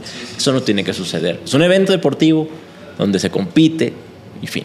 Y el poco, mira, yo siento que vamos a estar tú y yo en una sinergia muy chingona. Sí, nuestro mismo objetivo es el atleta. Simplemente el atleta es al que tienes que envolver. Pero el atleta competidor, no el atleta que va a pasearse, no el atleta que va... Totalmente, totalmente. O sea, es que al final de cuentas, pues a quién vas a ver, güey. Vas a ir a ver a este güey que va a tirar tantos kilos, que va a hacer esto, que es un logro, que su familia va a ver cómo le hace. Exacto. O sea, el atleta tiene que ser el protagonista totalmente. Ya nada más todo el ecosistema tiene que estar rodeando al atleta. Ujú. Pero el atleta al final de cuentas va a ser el chido, güey. O sea, yo, yo insisto mucho en de que tratarlos como si fueran celebridades. O sea, atleta por aquí, atleta sí aquí y aquí no personas público. O sea, el público simplemente es una ayuda para el evento de que, este, no sé, le dé difusión, que se sienta un ambiente también más enérgico, pero el atleta a final de cuentas va a ser el protagonista. Con una tarima a mí me parece... Que eso es algo también que, por ejemplo, estuvo padre en el Mundial de Malta, que te digo que vea la segmentación entre los de primetime, que son los mamadísimos, los que todo el mundo quiere ver, y los que no estaban ahí. Y aún así, para los que no estaban en el primetime, que pagaron su inscripción, que están ahí, IPF les dio toda la misma prioridad que a los otros. O sea, sí los mandaron en otro horario, pero el speaker era el mismo, las condiciones eran las mismas, la transmisión era la misma, los timings eran los mismos. Es como, ah, es que estos son medio puñetones, no les vamos a poner atención. O vamos a dedicar menos recursos. Nada. Todo atleta que esté ahí amerita que el evento se mueva alrededor de él. Sí, totalmente. Y el público allá es como de que se hacen igual desmadre de lo que hacen aquí. Ah, claro que no. O sea, no, no están, es como... Depende. Hay países que no es que hagan desmadre, solamente pues son más efusivos, ¿no? En Jalisco, en el regional pasado, yo no sé si escuchaban una Pereira, un, un vato que estaba güey, de que vamos, y que dale cuca o no sé qué, güey, que sonaba mucha grosería de que, o sea, no creo que esté gritando de esa manera. No, no, claro que no, claro que no. O sea, es- Ah, pero es una dinámica padre porque hay muchos países que tienen eh, costumbres diferentes, hábitos distintos. Entonces, me acuerdo que pasaba un, nuevo, un neozelandés y empezaban a hacerle, o sea, no sé si ubicarás a los que son por esos rumbos, que tienen como sus danzas medio como que se, se pegan y en el cuerpo y como que se hacen slaps y, pisa, y dan zapateadas y se va haciendo como una, no sé, como un baile, como una samba, no sé bien cómo... Cómo-. Ajá, uno empezaba a gritar y luego todos los del país lo seguían y traían su baile. Exactamente, sí, exacto, exacto. Ahí estaban, uh, ay, la madre. sí, sí, sí. Estaba muy chistoso. También los franceses eran un. No un desmadre, pero eran muy efusivos. Vamos a nosotros. La. No, Mario. Tengo que hacer eso. Mario, Con la bandera así. es que te van a sacar. Güey, tengo que ver que Te van a sacar. Bandera de México no la había contemplado. Sí. No, sí te, no, pero además mi intención, tú sabes que es apoyarlos ahí como en, backstage, a ver si se puede. Mm. O sea, de que los esté apoyando de, no sé, yo quiero la de ella a Guadalajara, una vez echando de ella y a la cara. y- Ujú. O sea, cosas chidas, o sea, estar ahí con ah, entonces, pues, a ver si se puede. Ah, obviamente a los entrenadores no les cobran ¿De qué? en los mundiales. De entrar. Ujú. O sea, no es un acceso a- al, al coach, no tienes que tener un acceso, O sea, tienes que tener un ac- acceso de coach, pero te registras. ajá, pero no te cuesta tener el acceso de coach. O sea, no te cobran como. No, es que no tiene por qué costarte si no estás sacando dinero de eso directamente. Ujú. Yo creo, ¿no? O sea, fotógrafos, eh, está bien. O sea, porque pues está sacando, está monetizando, está... Ah, obviamente ahí no puede haber fotógrafos. Son los de... Sí. IPF, IPF tiene sus deals con ciertos Y, grupos. Y si yo quiero, yo atleta que me fotografíe. Hay una empresa que fotografía a todos, a todos por igual, todos, todos. Todos tienen video, todos tienen fotos y luego ahí está su stand, así como si fuera una boda, de que llegan y te dan tu fotito, de que mira la foto que tomamos y tú, ah, gracias. Y aquí tenemos el paquete por si la quieres. Así, llegan con cada atleta. Exacto, no la quieres, ellos lo guardan en su base de datos creo que un mes y si no lo borran. Pero ellos le toman a todos. Y así también estandarizas. Exactamente. Y, hay stands como de venta de sea, ahí estamos el Berserk y yo en nuestro multiverse o no. Eh, depende del mundial. En Turquía no había prácticamente nada. Ahora en Malta estaba SBD y estaba el Eiko nada más. En Canadá había un resto ahí, había tianguis. Eh, Eso también es como depende del organizador ese. ujú. Y son marcas, pues normalmente las más conocidas. O sea, Silent Burger, no sé si está ahí. Esa marca se me hace chida. No, no estaba, creo que no. Está, vi una donde estaba A7 y A7. Sí, como no están así los tres. No sé qué ver. Bueno. Pero sí, sí, permiten, depende del organizador. Depende del organizador. También me sí. imagino, depende de marca. Por ejemplo, Claro. quiero ir. O sea, de que No, me no. autorizan, pero no, es como llevo todo el tiempo. o No, no te van a autorizar. No, o sea, obviamente algún día me van a autorizar.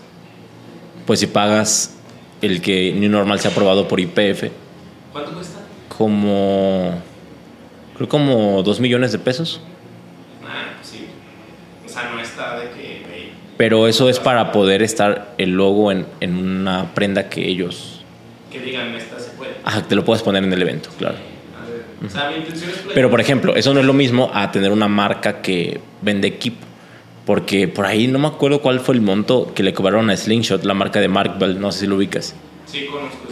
Y le cobraron un dineral así Para hacer brutal. Ajá, sí, para hacer, para que todo su equipo, rodillera, cinto, bla, bla, fuera IPF approved. Fue una locura.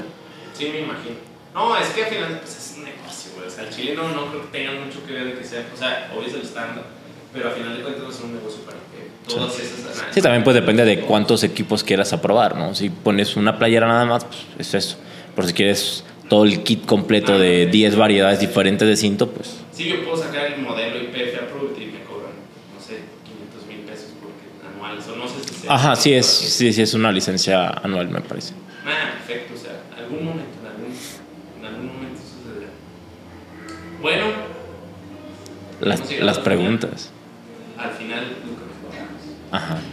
La dinámica que tenemos para el final es, güey, que necesito, yo necesito, es un diccionario de términos power, güey. Yo creo que eres la persona que más mama con ellos, güey, porque la neta, o sea, Eso es falso. que de repente sí medio los, los exageran, güey. Pero veamos, ¿para qué se usa cada uno? Necesito que puedas decir uno. Va.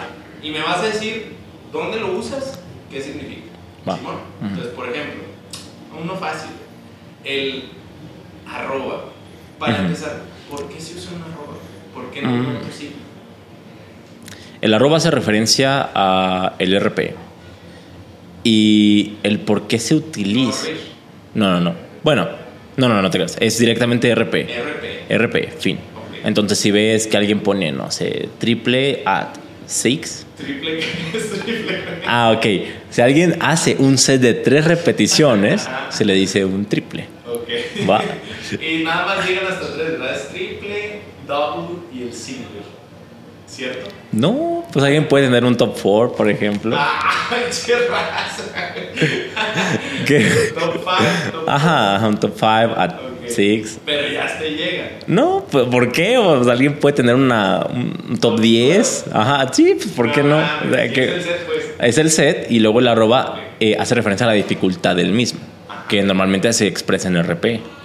Y que ya RP es el siguiente. Entonces, RP, para los que no conozcan, Ujú. es nuevo. RPE es ratio de esfuerzo percibido por su traducción del inglés, que, Rápido de esfuerzo. ajá, eh, que básicamente eh, intenta decir qué tan difícil o fácil, cuál fue la dificultad de un set, eh, expresado pues en una escala que se desarrolló en, eh, basada en de otros deportes de track and field en el pasado. Se importó, le importó Mike Tusher, que es eh, entrenador del equipo de RTS, eh, pues, desar- desarrollador también de metodologías, de cursos y demás. Él importó el RP a usarlo en Power y pues es la escala que se utiliza a día de hoy más comúnmente para determinar el esfuerzo que se percibe de un trabajo. O sea, traducido es calificar un esfuerzo. Sí, calificar qué tan difícil estuvo, 10. qué tan pesado. Ajá. O sea, muy pesado 10. Muy pesado 10. Si ya calificas de que muy pesado, pero mm, no es mi máximo. O sea, la- el RP tiene una relación con el, la siguiente, el siguiente término que es el RIR, en teoría muy directa, porque eh, el, el RP normalmente se expresa por cuántas repeticiones quedaron para llegar al fallo. Por ejemplo, un RP8 significa que te quedaron dos repeticiones antes de fallar o antes de llegar a un esfuerzo máximo. Relacionadas, ¿no? Hay un momento donde se desfasa. Eh, pues eso ya es decisión de cada quien. O sea, digamos que lo más aceptado es que sea una relación prácticamente uno a uno. En donde un RIR 2 es un RP8, un RIR 3 es un RP7, RIR 1 es un RP9, RIR 0 es un RP10. Ok. Y se acabó. Se Pero, por ejemplo, yo puedo tirar un single. Un single. Puedo chingarme un single arroba 9, güey. Ajá. Y no necesariamente es un reboot. Eso ya es la distinción que puede hacer cada entrenador o cada persona en función de qué otros parámetros subjetivos u objetivos Ah, le... puedes decir al atleta, eh, güey, chingate un arroba 9, pero que sí signifique un reboot. Pues, pues digo, ya eso puede ser decisión de cada uno. Entonces se puede, pues. O sea, Sí, claro, la interpretación al final es una herramienta y cada quien decide cómo desarrollar e interpretar cada herramienta que está a disposición. Ok. Siguiente término, güey. Que este lo vi ayer. Pero qué, qué diablos, güey. O sea, qué chingos es stonks. Stonks. ¿Qué es stonks? O sea, es un sonido, güey. Es una No, palabra, ¿o qué es? pues eh, sale de, de un meme, Stonks. Stonks, ¿De meme de quién? de... digamos, de algo ascendente, de cuando algo va a mejor. O sea, el, el meme creo que es de, de esta como figurita, esta siluetita gris que está al lado de unas gráficas así verdes ascendentes. Y es como, ah, stonks, de que va subiendo, no sé, el stock de, de acciones. Va stonks. Ajá, es stonks, ya. va. o sea, todo lo que sube es como de stonks. Ajá, stonks es de que va para arriba. O sea, si ven una historia y dice como. de- Stonks es bueno, stonks bueno. Ah, ok. Está o sea, rendimiento, stonks. Ahí está, va para arriba. Muy bien. Stonks. Stonks. Ahí va una que creo saber qué es. Ajá. Pero yo he visto que ponen. Ah, que la verga, single, arroba 8. Ajá. Muy pocket. Muy pocket. ¿Qué es pocket, güey? Pocket ah, sale de, por lo menos de lo que yo recuerdo, Ajá. de un dicho que tiene Joey Flex. No sé si ubicas quién es Joey Flex, uno de los entrenadores pues, más famosos del mundo. Que él era mucho de decir stay in the pocket, de quedarte como. no, no forzar las cosas, en resumen, de que lo que es nada más. No te, tampoco te los zambagues, que ese es otro término. Ajá, de sandbag. Ajá. de- Ah, ya. Eh, Sí, obvio, todo es Spanglish. Y pocket es como, pues lo que es nomás. O sea, si es un 8, pues 8 y ya. No de que, ah, es que un 8 forzado. Ah, yo pensaba que pocket era como facilito. No, ese es un undershoot o un sandbag. Ah, sandbag es como, no sé. Sandbag es un- Muy samba. Ah, Samba. ajá, es como decir, ah, pues es que me tocó al 7, pero pues es que tranqui. Entonces la zambagué y era al 7 y me salió al 4, ¿no? Sí, así me dicen, no, es que coach, eh, tengo, esta semana es el fin de bloque, me toca mi single. Ah, y dice, ¿cómo ves si zambagueo mi sesión secundaria? Ajá. Para que tenga más huevos en. Ajá, para guardarte un poco, ¿no? Eso es undershootear, zambaguear es guardarte, pocket es lo que es nada más, lo que está prescrito, darle al estímulo. O sea, pocket no es fácil, güey. Pocket es lo que, lo que está prescrito. Si está al 7, un O sea, me toca bench, güey. Arroba 8, tiro una arroba 8 y digo. Pocket. bench, pocket. eh, de O sea, que de que spot on, sí. Ah, perro, Me, me agradó ese pocket. El perro, ya lo dijimos. El tema de. de ¿Cuándo, güey? ¿Cuándo neta la raza. O sea, maxea, güey. Ah. Maxear es RP11, güey, de la chingada. Maxear, o sea, ¿qué es? Normalmente se refiere a eso, a llegar a un esfuerzo en donde fallarías con cualquier cosa por encima de lo que hiciste. Fallarías con cualquier cosa por encima. O sea, O sea, cualquier rep más la fallarías, cualquier kilo más lo fallarías. Eso es maxear. maxear más. De que hasta ahí topaste Maxear. y no había más. y el, güey, también muy importante, meso. ¿Meso, Meso. por qué? Meso podría decirse, "No, es un mesociclo, ¿no? Mesociclo. Sí se entiende. Pero no mames, yo he visto que hacen mesociclo y de que son tres semanas, y luego cuatro, y luego seis, y luego ocho. Entonces, Ujú. no es un mes. No. O sea, mesociclo, ¿qué diablos? Mesociclo habla de como del time frame, del, o sea, la longitud del tiempo que estamos hablando eh, de un periodo de entrenamiento. Entonces hay microciclos, que es el periodo más corto, que sigue una misma estructura, un planteamiento. Luego un mesociclo que está compuesto de microciclos, que pueden estar concatenados normalmente, buscando un mismo objetivo. Y luego siguen los macrociclos, que es la concatenación de mesociclos. Entonces, el mesociclo puede... Concatenación, me refiero a que están conectados. O sea, que uno precede al, al de atrás y, y también al que sigue, ¿no? Entonces, el- puede ser variable la duración de un mesociclo porque pues solamente estamos hablando que son microciclos unidos entre sí con un mismo objetivo, pero hay objetivos o personas que responden a, a X o Y número de exposiciones para llegar a dicho objetivo. Pero mesociclo podría ser de que termina o comienza cada vez que se cambia de objetivo. Claro, o cada vez que se cambia de planteamiento. Entonces. O cada vez que llegas a... Depende de la metodología en la que estés hablando, pero por ejemplo, con la que yo utilizo, el mesociclo dura el tiempo de respuesta del atleta al mismo estímulo. Si un atleta es capaz de adaptarse a un estímulo seis semanas y sigue mejorando y en la séptima deja de mejorar, pues no hay por qué hacer siete y cortamos en la seis y el mesociclo dura seis y luego hacemos una transición de cara al siguiente que va a volver a durar seis porque es el tiempo de respuesta que tiene el atleta a un estímulo fijo. Pero en el entre de mesociclo, mesociclo, hay algo en medio. Microciclo, Un microciclo que es la intro week. No, bueno, puede, puede, no, eh, porque la intro week es ya el meso en forma con una reducción de estímulo. Es la intro week. Ah, es la que te mete ya en el, en el meso. Pero los bloques transitorios, Ok, entonces, meso, meso, bloque transitorio. sí, o sea, la, la terminología como más aceptada de hoy eh, es como bloques de desarrollo y bloques transitorios, fin. Que sería el. el- Los mesos meso. y los transitorios, los deloads o pivots o como le llames en la metodología que utilices. entonces ahorita ya para un pivot. Pivot. Diablos es pivot. Porque, ojo, muchos vemos el pivot como, lo vemos, ay, toca semana el pivot. Y luego yo había visto de que, no, es una semana para descansar y que la chingada. Y luego veo de que Omar está maxeándola en el pivot y de que, ay, pivot bien difícil. Eso está mal. O sea, ahí, ahí la regó el Omar. El pivot es una propuesta que, si no me equivoco, también surge a raíz de Artides, de Mike Tusher, que te comenté que es el que importó la- el RPE.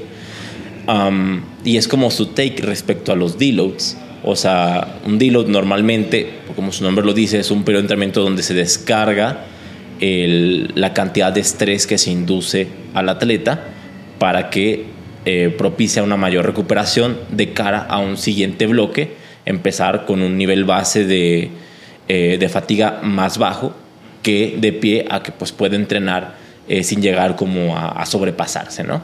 o que lo puedas acumular hasta que esté planeado. Sí, o sea, es, es como poder seguir entrenando sin topar antes de tiempo, ¿no? Eh, y eso es una descarga habitual. Entonces el pivot fue la propuesta de Mike de cómo hacer una descarga bajo el marco de referencia de su metodología, eh, que además de ser una descarga cumpliese otros objetivos. ¿Ok? Entonces eso es un pivot, es la interpretación de Mike Toucher de, de una descarga en su framework, básicamente. Pero de una vez, o sea, el objetivo es de una vez experimentas otras cosas. de una vez tienes varios objetivos secundarios, además de disipar fatiga, justamente. Que puede ser eh, un periodo en donde pruebes medios, o sea, pruebes ejercicios diferentes, pruebes esquemas diferentes. Es un periodo en donde buscas resensibilizar al atleta a los estímulos normales de un meso, porque al final los estímulos que podemos dar como power son pues muy certeros, muy similares entre sí. Entonces, estamos haciendo siempre lo mismo, lo probable es que caigamos en que la adaptación sea cada vez menor. Pero entonces buscas como refrescarlo, ¿no? De que, ah, me voy a guardar este cartuchito y de mientras voy a hacer otra cosa para que se resensibilice este que se me está enfriando. Ya es cuando hacen las variables. Es, es cuando quizá pruebas variantes diferentes, pruebas otros tipos de trabajo y también se pueden llegar a trabajar, desarrollar habilidades físicas que no se suelen trabajar durante un mes. Por ejemplo, Salto. Un, un cardio de intensidad media alta no lo vas a hacer a tu penúltima semana de bloque porque tú, el estrés en el que está tu cuerpo es muy elevado y el riesgo de que pase algo es mayor. Pero pues quizá en el pivot donde la demanda del entrenamiento como tal es menor, puedes hacer que cierto tipo de trabajo que no venías realizando, que eh, trabaje tu capacidad cardiovascular, por decir algo. Entonces los nombres de, de cierta manera también como que se juntan. O sea, un pivot va a ser un bloque Transitorio, Transitorio. entre dos meses. entre dos meses. Y ya nada más pasan, o sea, pivot es igual a bloque transitorio, que es igual a deload de otro estilo. Ajá, Es exacto. de un deload. Un, un deload con otros objetivos secundarios que estableció la persona que lo inventó. Fin. Y bloque nada, ya lo contestamos, bloque ya lo contestamos. Y el, el ATPR, güey, cuando dicen, güey, porque los powers, güey, no mames, pinches powers todos los días hacen récords, güey. Ah. Todos los días, que la chingada, o sea, ¿por No, es que la cosa, se sacan muchos PRs, muchos PRs, Ajá. pero no todos son ATPR, no todos son all-time PRs.